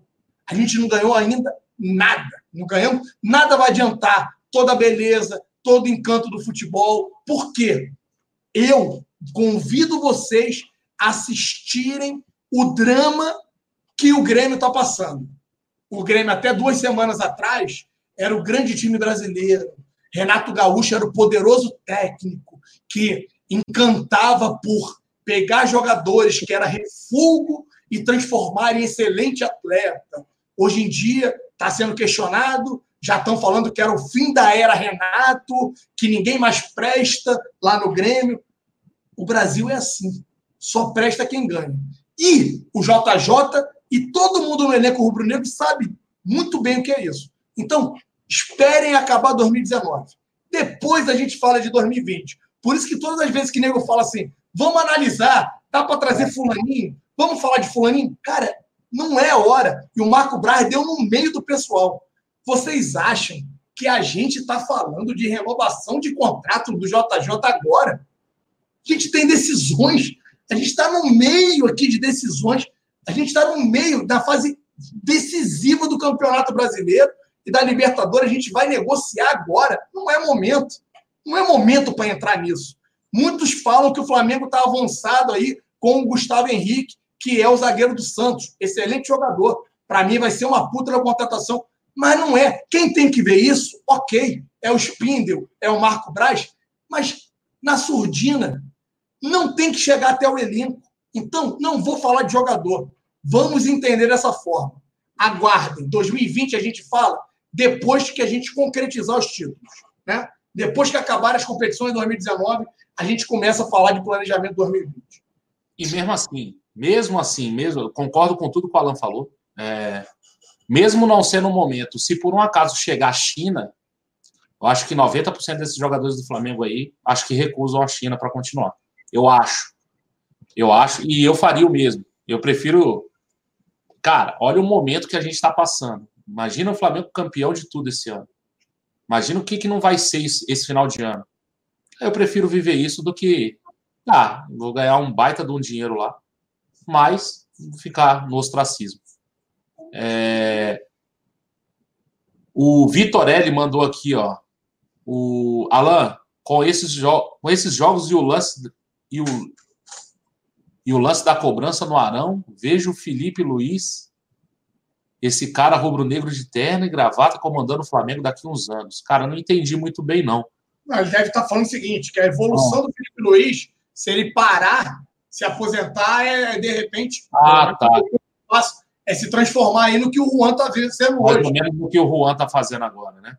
É, é mais ou menos o que o Juan aí pode ser um gancho, Marquito, para falar um pouquinho aí da, do, da entrevista que ele deu ao GE, né? Porque assim, Sim. é um cara rodado, um cara que já disputou a Copa do Mundo, e o cara acaba falando que jamais, em tempo algum, por mais que tenha sido rubro-negro, é, tem a história dele quando ele chegou no Flamengo lá do avô, ele não conseguia, assim, não tinha como dimensionar tudo que ele está vivendo, tudo que ele está presenciando. É impossível alguém conseguir entender o tamanho dessa torcida do Flamengo, o que ele está passando esses dias aí, com a possibilidade, com a chegada aí a uma final depois de 35 anos, Marcos. Isso encaixa muito no que a gente estava falando. Você acha que esses caras não conversam entre si? Felipe Luiz foi o cara que jogou na terceira força da Espanha. Jogou anos lá. É um cara que saiu do Atlético de Madrid foi jogar no Chelsea. Foi campeão inglês pelo Chelsea. Tu acha que esses caras não chegam e falam assim, bicho, ó, joguei no Atlético de Madrid, ganhei lá, ganhei no Chelsea. Meu irmão, o que a gente está vivendo aqui hoje é especial. Eles devem conversar, claro que eles conversam, a gente conversa. No nosso trabalho, você não conversa no seu trabalho?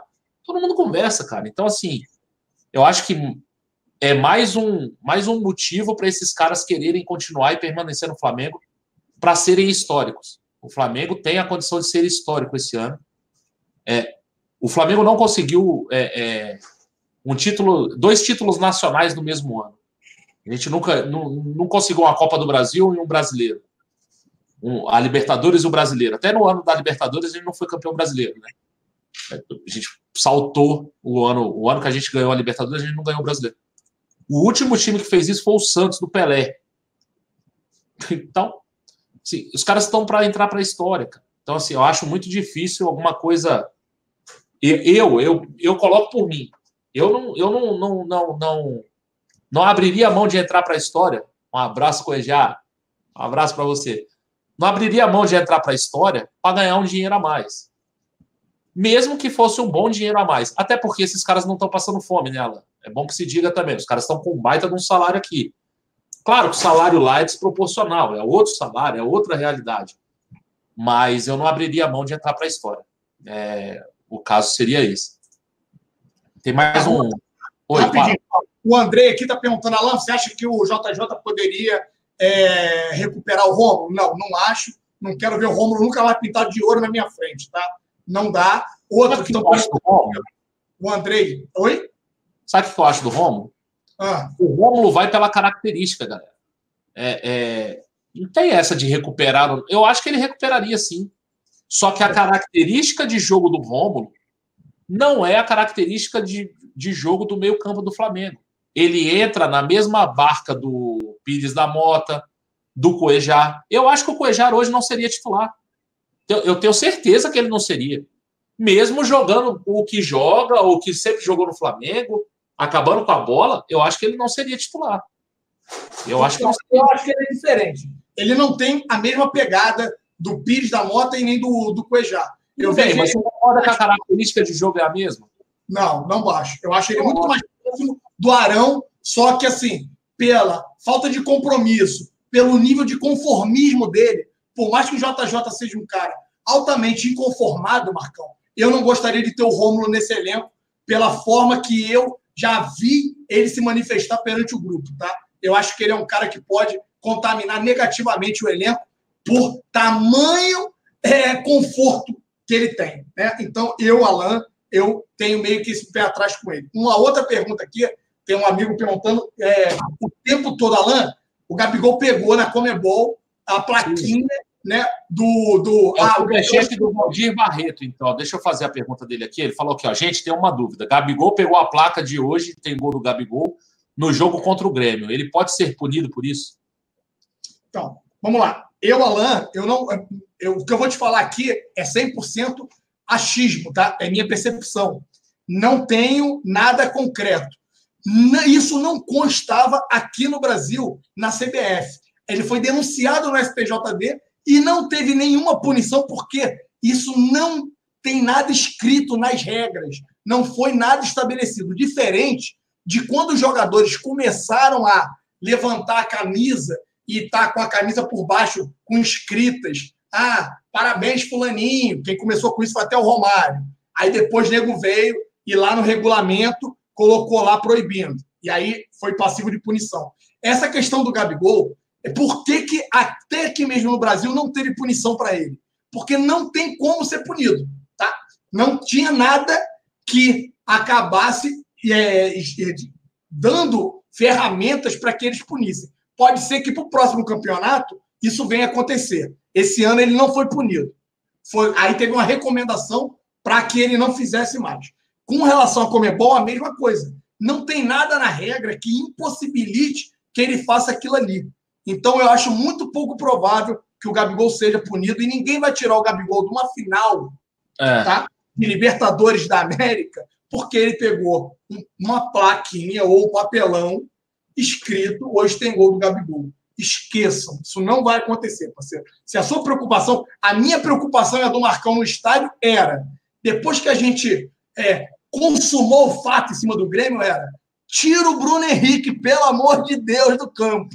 Como a gente gritou isso, mano. É, porque o Bruno Henrique tinha dois cartões amarelos é. e existia aí num lance, sei lá, num, num drible, aí poderia ter ali alguma desavença, alguma coisa que é, uma pudesse... disputa de cabeça, um braço que sobra, é, alguma coisa desse tipo. Podia fazer com que ele viesse a tomar um terceiro cartão amarelo e aí tirar o jogador da, da importante partida lá contra o River na final. A gente pediu muito isso, então isso aconteceu. Esqueçam, Flamengo vai completíssimo, se Deus quiser, disputar essa partida contra o River, tá?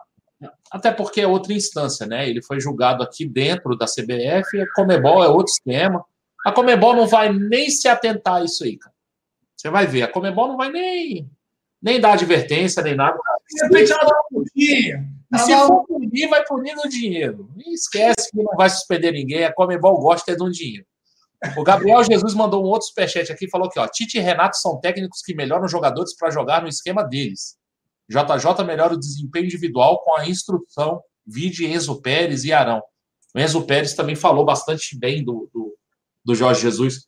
Tem alguns jogadores aí que jogaram na Europa, né? O Luizão, zagueiro, que jogou no Benfica, falou bem também do Jorge Jesus. Fato é, cara, é um baita de um técnico.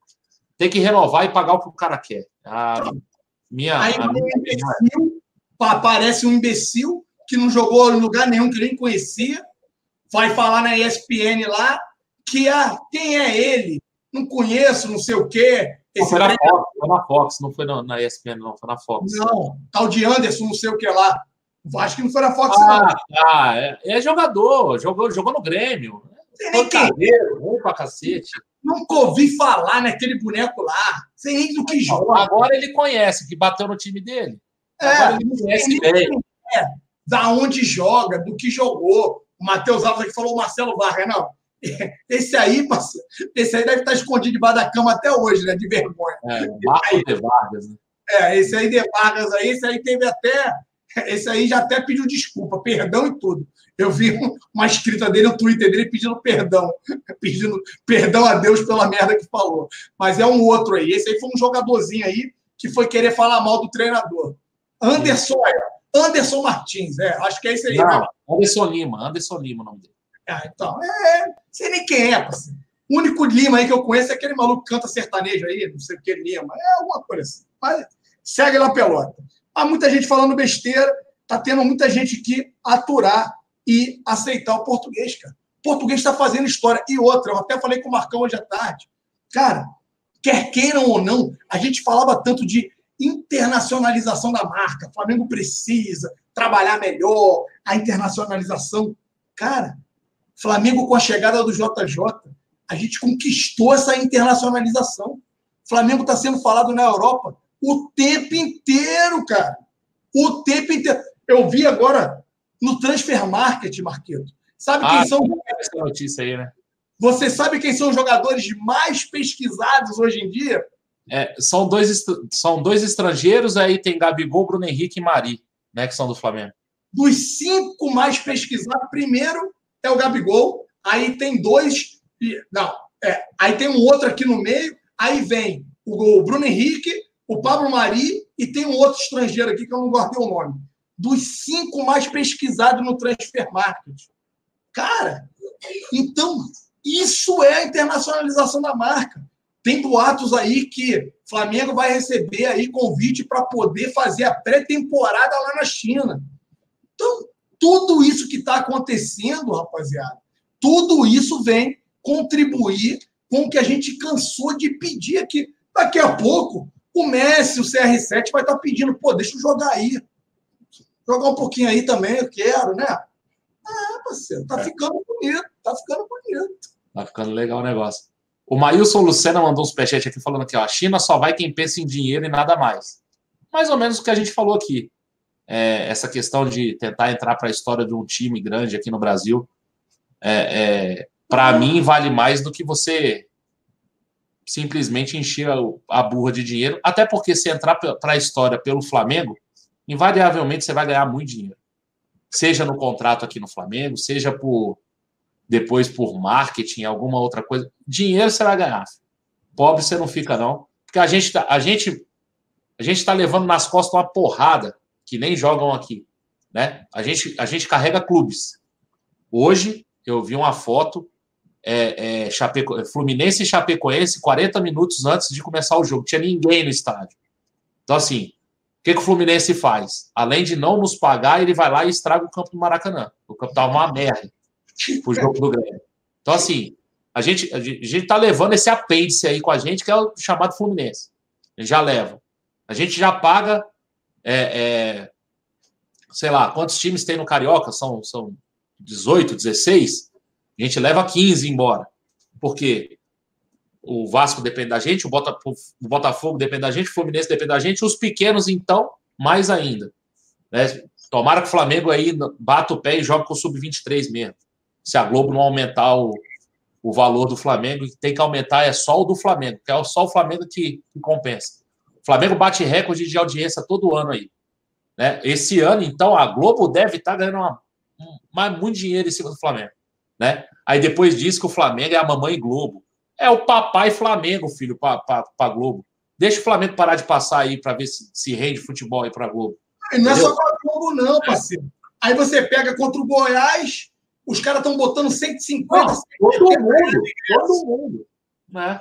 CSA, aí, CSA. É, nego acho que o jogo aqui, cara. É, então.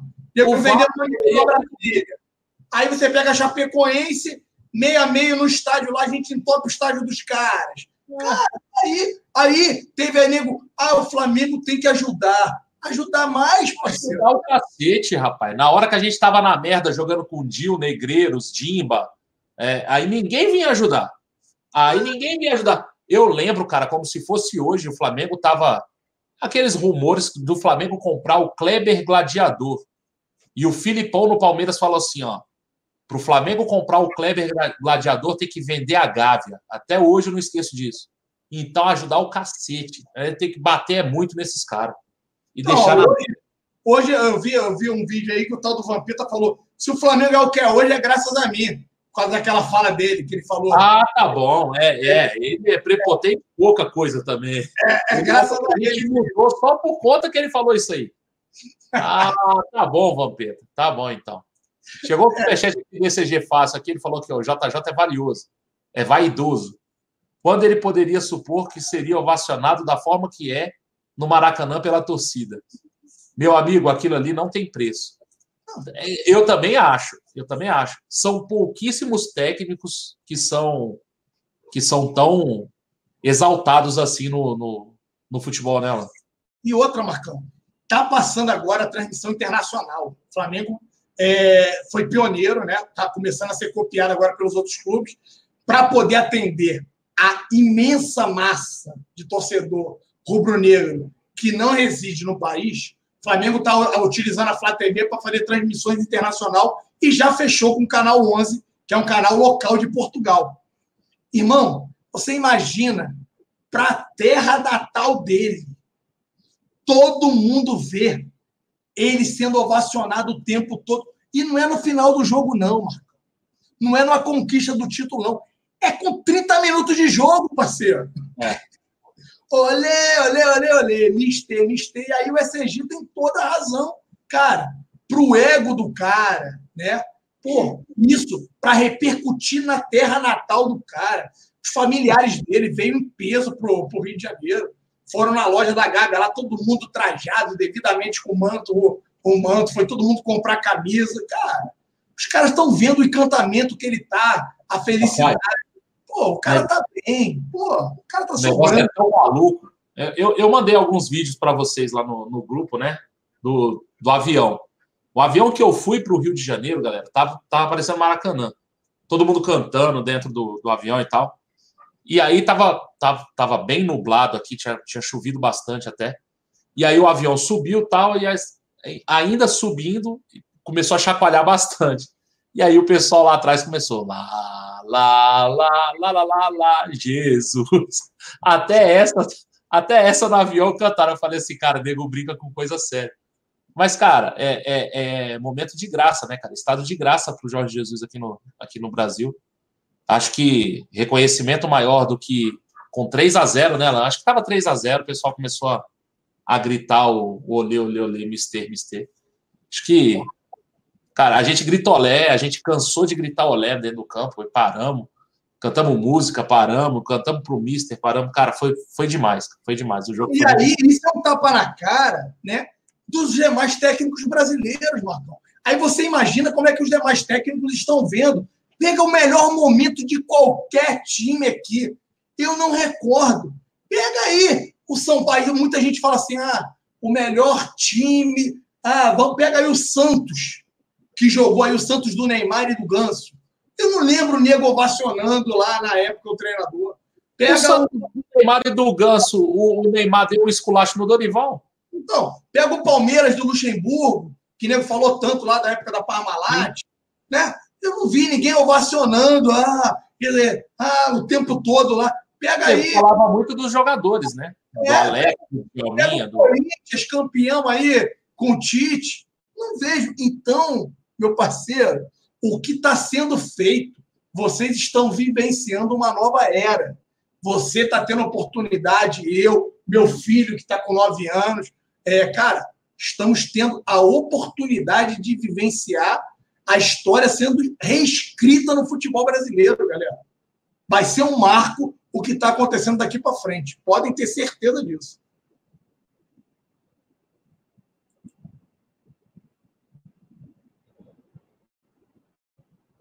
Opa, o Mauro César ainda postou um negócio aí do, do Abel, né? Relembrando do Abel falando que o Arão não poderia jogar o, o Arrascaeta não poderia jogar com o Diego e tal, não sei o que, estava relembrando isso aí. Lembrar que esse time aí, mais time de índio do que esse do Flamengo hoje, não tem, né? A gente é. não, não, tem um volante, é, todo mundo que joga que, que joga para frente está em campo. Então é, cara, ou a gente vai evoluir muito aqui, ou a gente vai ficar bem para trás, porque na, no aspecto tático, a gente perde de muito, a gente perde de lavada para os caras. Né? É, é, um, é um negócio impressionante. Que a gente perde de, na, na, na questão tática para qualquer um. Para os argentinos, a gente perde também. Tá aí o trabalho do Sampaoli, que é bom. É, o Sampaoli não chega mais na frente por falta de material humano. Ele não tem peça. Né? Lembrar que o Sampaoli buscou o Uribe e o Pará. E o Pará está jogando. Né? O Pará é titular no Santos, parece que tomou a posição lá do rapaz lá. Então, fica meio complicado para tentar chegar em algum lugar com esses caras. Né? Gente... O Fael aqui está perguntando o que significa esse famoso time de índio. Faelzinho, time de índio é aquele que só ataca, cara, que não tem equilíbrio defensivo. É, na verdade foi o, o Abel falou isso, né? Quando foi é. questionado por, por jogar Rascaeta, e Arão, se eles poderiam jogar, Arrascaeta e Diego, se eles poderiam jogar no mesmo time, no mesmo, mesmo momento. Ele falou que não gostaria muito de time de índio. Ah, não gosto do time de índio. Tal. Botar todo mundo para o ataque só para frente é time de índio, na visão do Abel. Então, é isso que a gente fala. E aí ficou a famosa. É, aí a, a, torcida não perdoa, né? Aí todo mundo. Eu adoro meu time de índio, porque quando o JJ chegou, ele botou para jogar todo mundo. Everton Ribeiro, Rascaeta. E aí chegou a jogar até o Diego junto antes da contusão. Então, cara, é aquela história, meu parceiro. Quem sabe, sabe. Quem não sabe, conta história, né? Fica fazendo isso aí. O Incaível SRN mandou um outro superchat aqui falou que ó, se o Flamengo é isso que hoje vemos, muito é devido ao que o Murici Ramalho orientou a diretoria passada em relação à estrutura. Cara, eu acho que ele tem a contribuição dele, sim. Acho que dentro de campo eu tive muita restrição ao Murici. Acho que o Murici poderia ter feito um trabalho melhor dentro de campo. Fora de campo, com relação à estrutura, a, a, as dicas ali para o CT, eu acho que foi importante sim, que ele tem o espaço dele sim. Mas tem outros outras personagens aí no Flamengo que são bem mais importantes até mesmo nessa questão da estrutura. Mas o Murici tem o seu tem o seu espaço aí, principalmente fora das quatro linhas, porque dentro de campo eu achei eu tinha muita esperança no trabalho dele, é, mas não não vingou e não deu certo. Ele também já estava mal de saúde, né? E aí acabou não conseguindo completar o que o, o, o trabalho dentro de campo. Mas dentro de campo foi muita decepção para mim. Mas fora de campo ele tem aí a parcela de contribuição, aquela questão de treinar todo mundo com o mesmo esquema, né? Desde a base até o profissional e tal. É uma, é uma ideia dele e tal. Ele tem aí o seu valor também, né? É, ele veio. É... E aí foi por causa dele que o Flamengo trouxe aquela consultoria que acabou fazendo com que a grande parte da base evoluísse absurdamente, né? Mas o que não deu certo na era Murici, galera, se vocês recordam um pouquinho, a gente teve Cirino, dois caras de velocidade pelo extremo, mas eram dois caras que não contribuíam na marcação. Então ficava um rombo no meio de campo, que era o Sheik e o Cirino. Esses caras não fechavam ali a linha de meio de campo, ficava um rombo, o Cuejá correndo igual um doido para tentar tapar aquele buraco ali, e a gente era muito frágil defensivamente. E é, o time acabou não encaixando, o time do, do Murici ficou sendo muito vulnerável, acabou que ele teve aí problema de saúde e não deu continuidade ao trabalho, né? Mas é. ele teve sim uma parcela de contribuição.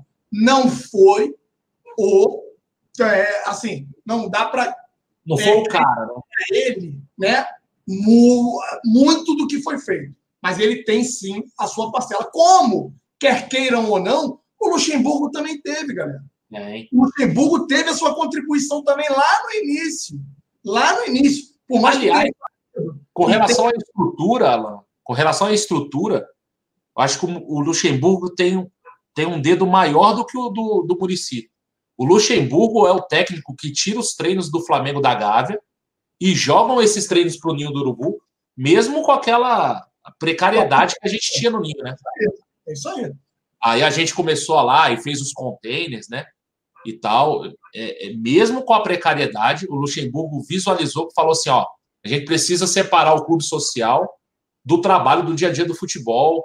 É muita interferência, é muita coisa, é muito sócio aqui gritando e, e aí ele consegue fazer essa separação. Fazendo pedido, é muito é, é muito conselheiro querendo, querendo é. dar conselho. Eu não estou afim de conselho, não. Acho que foi importantíssimo, cara, na época, a gente sair da, de lá do, da Gávea para ir para o Ninho do Urubu. Acho que isso foi 2011, né? É o time do Ronaldinho Gaúcho ali, eu acho, que é o time que vai definitivamente para o Ninho para treinar. Com a Patrícia Amorim ainda e tal. Tem mais um superchat aqui do Maílson Lucena. Ele fala aqui, ó, não podemos esquecer do Bandeira. Cara, aí o Bandeira é, é, um, é um, outro patamar, porque é, um, é uma outra. É um outro posto dentro do, do clube também, né? O Bandeira foi presidente. Acho que o Bandeira tá, tá na história do Flamengo. Se você, se você for contar a história do clube de regatas do Flamengo, você tem que ter um capítulo para o Bandeira. Quer você goste do Bandeira ou não, quer você é, é, é, compactue com todas, as, com todas as atitudes do Bandeira ou não. Eu sou um cara que não compactue com todas. Sou um cara que acho que no futebol ele deveu demais, até porque ele tentou é, acumular cargos e aí o ego pesou, pesou um pouquinho também. Eu tenho algumas restrições, sim, ao, ao, ao, Bandeira, mas o que ele fez administrativamente, financeiramente, ele e o grupo, né? Ele não pode esquecer que ele não fez nada sozinho também. É, ele tem um capítulo à parte aí na história do Flamengo. Cara. Assim como o Jorge Elal tem um, assim como o Márcio Braga tem outro, e aí por motivos diferentes, né? O Jorge Elal é um visionário, é um cara que, cara, o Zico só, tá, só, só é o Zico do Flamengo por conta do Jorge Elal, é, e aí a gente precisa ler um pouquinho lá atrás, o, o Ninho do Urubu só existe por conta do Jorge Elal, e aí é por isso que o Ninho do, do Urubu se chama CT, Centro de Treinamento Jorge Elal, né? Então o Jorge Elal é um baita de um presidente. O Márcio Braga é o é o presidente do, da geração de ouro. né, de quando o Flamengo ganhou praticamente a maioria dos títulos, então tem um capítulo também especial no Flamengo. O Bandeira vai ter também na história, já tem até na história, e eu acho que o Landim vai ter também. O Landim vai ser um cara que vai resgatar essa questão dos títulos. Tomara que a gente já comece esse ano. Né? A, gente está muito perto de, de ter aí alguns títulos já de, de grande importância esse ano. Tomara que o Landim entre para a história também. O André Luiz aqui perguntou, Alain, os donos do Flamengo são banqueiros? Não, não tem. O Flamengo não tem dono. E o único banqueiro que contribuiu para esse processo era o Cláudio Prakovnik. E, assim, foi um cara fundamental, mas também antes dele já tinha sido iniciado pelo. A parte da pasta de finanças ela tinha sido conduzida pelo. É o Tostes, não foi, Marcão? Foi. Foi, foi pelo Tostes Aí, no primeiro mandato, o Toches conduzia a pasta financeira, depois entrou para a Kovnik. Todos os dois fizeram um trabalho maravilhoso à frente da pasta de finanças. Então, tem sim também que ser creditado a eles. Como o Marcão disse, foi um grupo, e aí o Bandeira tem um pedaço, só que o Bandeira também tem um pedaço muito importante desse insucesso na pasta do futebol. Um deles, e para quem não sabe, a não ida do Marco Braz para a pasta que o Marco Braz havia se oferecido, tá? E ser vice-presidente de futebol, foi porque o Bandeira não quis é, colocar o Marco Braz. Então, isso aí por si só, eu vou deixar que vocês acabem entendendo é, por, o porquê o futebol pode não ter tido sucesso como o de hoje está tendo. Eu sempre fui a favor, sempre falei no nome do Marco Braz. Então, tá aí a prova de que o Marco Braz, ele é assim, tudo na vida tem ônus e bônus e a gente tem que medir, né? Para o Bandeira, na época, é, algumas coisas é, ele não aceitava e ele não, não queria o Marco Braz à frente. É. Para mim, ele errou muito, muito, muito, muito. E aí ele pagou pre o preço disso aí nas urnas. É, ninguém, ninguém acerta todas, né? Mas é, errar no futebol, no Flamengo, é meio complicado. Então, ele leva ele tem essa mancha aí também. Mas eu acho que é um cara que vai ter o seu, seu lugar na história garantido, com certeza. Aí o Fly Ilhados fala aqui que o terreno do CT foi comprado com dinheiro da venda do Zico, é por aí. É, foi, acho que foi a, o dinheiro do Zico e do Júnior ali para comprar ali parte do dinheiro dos dois para comprar ali o, o, o, CT, isso lá em 85, 86, por aí. 84, 85. Muito tempo lá atrás. É. Bom, nossos temas já foram, a gente já está com uma hora e 58 de live, Alan. Você quer. Pode fechar a conta, passar a régua. Passar a régua? Ó, o Mailson Lucena perguntou aqui, mandou um superchat perguntando quantos sócios a gente tinha antes do Jorge Jesus. Cara, é uma conta que eu não sei precisar. 108. 108 mil. Estava flutuando 108, né? 112, de 112 a 108 a gente ficava flutuando nessa faixa aí, tá? É, tá. a gente conseguia passar, estava indo 110, aí estabilizava e caía para 108, mas depois da chegada do JJ, da chegada do Felipe Luiz, do Rafinha. Vamos fazer uma conta, então? Hoje a gente está com quanto? 150? 148. Está caindo, e aí eu também vou explicar por que, que a gente está caindo.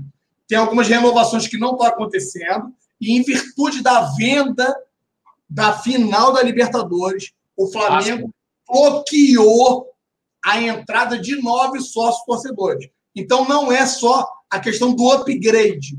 A entrada de novos sócios torcedores também estão bloqueadas até que eles concretizem a venda da final da Libertadores. Depois disso, eles vão reabrir a é comercialização do sócio torcedor. Então, a última vez que eu entrei, estava em 148 mil e um pouquinho. Então a gente caiu. A gente chegou a 151, 150 mil e agora vem caindo. Por quê? Algumas renovações já não estão acontecendo. Alguns sócios torcedores, infelizmente, não estão renovando o plano de ST.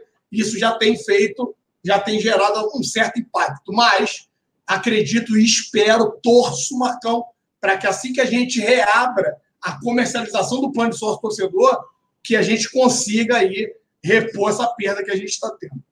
A gente vai conseguir, cara, se Deus quiser, porque a gente vai ser campeão. Então, o Flamengo campeão da Libertadores e campeão brasileiro, isso aí vai explodir.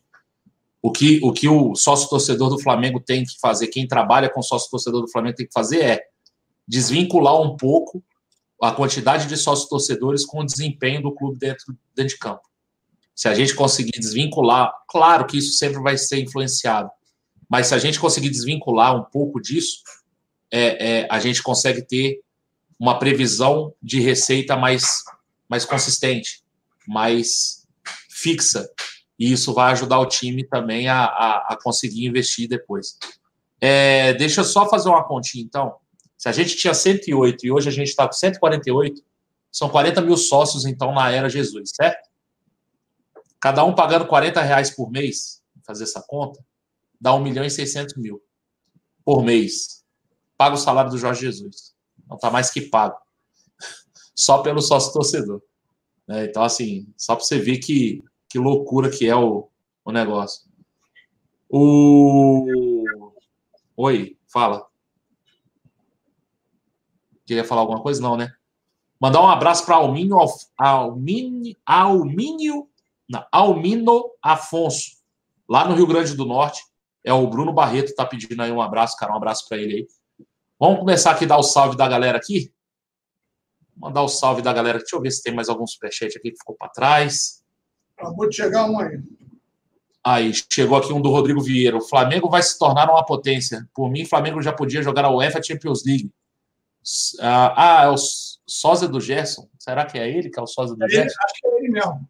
É, o Rodrigo Vieira, né? Cara, eu acho que não. Acho que a gente tem que. A gente precisa ser hegemônico aqui. A gente ainda não é, né? A gente precisa ganhar a hegemonia do brasileiro, a hegemonia da Libertadores, e aí depois a gente começa a pensar nessas coisas. Vamos ganhar os títulos primeiro, a gente ainda não ganhou nada. Vou voltar a falar isso, né? Eu sempre falo isso aqui. Então, vamos, vamos ser campeão brasileiro. Vamos ser campeão brasileiro duas, três, quatro vezes seguidas. Vamos ser campeão da Libertadores três vezes aí em quatro anos, cinco vezes em sete anos. E aí a gente vai ser hegemônico aqui na América do Sul, dentro do Brasil. E aí depois a gente pensa para a Europa. Vamos ser campeão primeiro. A gente está pensando muito lá na frente e esquecendo um pouco aqui. Mandar um salve para a galera aqui para a gente ir embora. Ah, o Flá década de 80 e 90 tá aí, ó. Um abraço para ele. Partiu o Chile de Buzum. É, filho, é corajoso ele.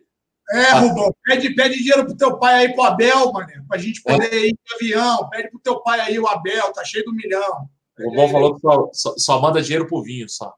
É. O Patrick William, o Bruno Leonardo, o Lucas Silva, o Vitor Rodrigues, Lucas Almeida, Darlan Barros, o Talmo S, o César Roberto, o Lucas Almeida, o Scorpion Gamer, Davi Santos, Romeu Gama, canal do Oito Zeus, o Vitor. Ixi, passou, passou correndo aqui. O Kelvin Souza, o Bruno Rossi, o Vitor Rodrigues, o Dani, Davi Santos, o Alex Fá, o, o Alisson Serra, o Matheus Alves. Vamos aqui mais. A Carolzita está aí hoje, o Jorção Oliveira está aí, que é nosso membro. Um abraço para ele, o Eduardo da Costa, Em Busca de um Estilo de Vida, o Rob RRB. Uh, vamos lá, o Ricardo Germano, que é nosso membro também, o Francisco Sebastião, o Emerson Silva, Luzanira Lopes, Luan Robson, Lucas Silva, Flailhados, está sempre com a gente aí. Ah, mandar um beijo para a esposa dele, um beijo para a esposa do, do Flailhados aí, o Paulo Denis, o Alex Teixeira, o André Pereira, que é nosso membro, o Matheus Barros, Alonso Júnior, o Yuri Castelo Branco, está sempre aí com a gente, um abraço para ele. Mailson Lucena, que está aí, o Rogério Santos. Vamos ver quem mais aqui, o Xavier CRF, o Jorção Oliveira vamos lá, o Fábio Rodrigues, o Isânio Júnior, o André Rosário, o Loren Sterk, Mazinho Silva, Zaire Mesquita, o Wendel Alain e o Francisco Sebastião. É, um abraço para todo mundo, galera. A gente teve aí mais de 3 mil pessoas online aí com a gente. Muito obrigado. Deixa o like aí, se inscreve no canal. A gente já está chegando aí a quase 53 mil inscritos. Ah, se inscrevam aí no clube de membros, a gente vai começar a ter os sorteios aí para o clube de membros já. Acho que daqui dois meses aí a gente já começa aí. Daqui um mês ou dois meses aí, vai completar o terceiro mês de clube de membros e já vai começar os sorteios. É, um abraço para todo mundo. Amanhã tem de novo, amanhã tem pré-jogo, tem pós-jogo. Que a gente se o CSA e que o Palmeiras perca para o Havaí, para a gente abrir mais uma diferença aí e ficar cada vez mais tranquilo na liderança. Alain, meu irmão, um abraço, cara. Vamos que vamos. Amanhã eu estarei no Maracanã, leste inferior. Então vamos que vamos. Rumo a mais uma vitória do Brasileirão. Lembrando que amanhã tem pré e pós-jogo aqui no canal Zona Rubro Negro. Então, aquele se abraço. Bobear, tem a, se bobear, tem a das 10 horas também. O Alan. Não, amanhã é 19, amanhã é 19 o jogo. Ixi, é verdade. Então é meio capaz de não ter, não. Então, beleza, galera. Um abraço para todo mundo. Até amanhã. Amanhã no pré-jogo a gente está aí. Pós-jogo também, se Deus quiser, com a vitória. Para a gente ampliar a vantagem para o Palmeiras. Beleza? Um abraço.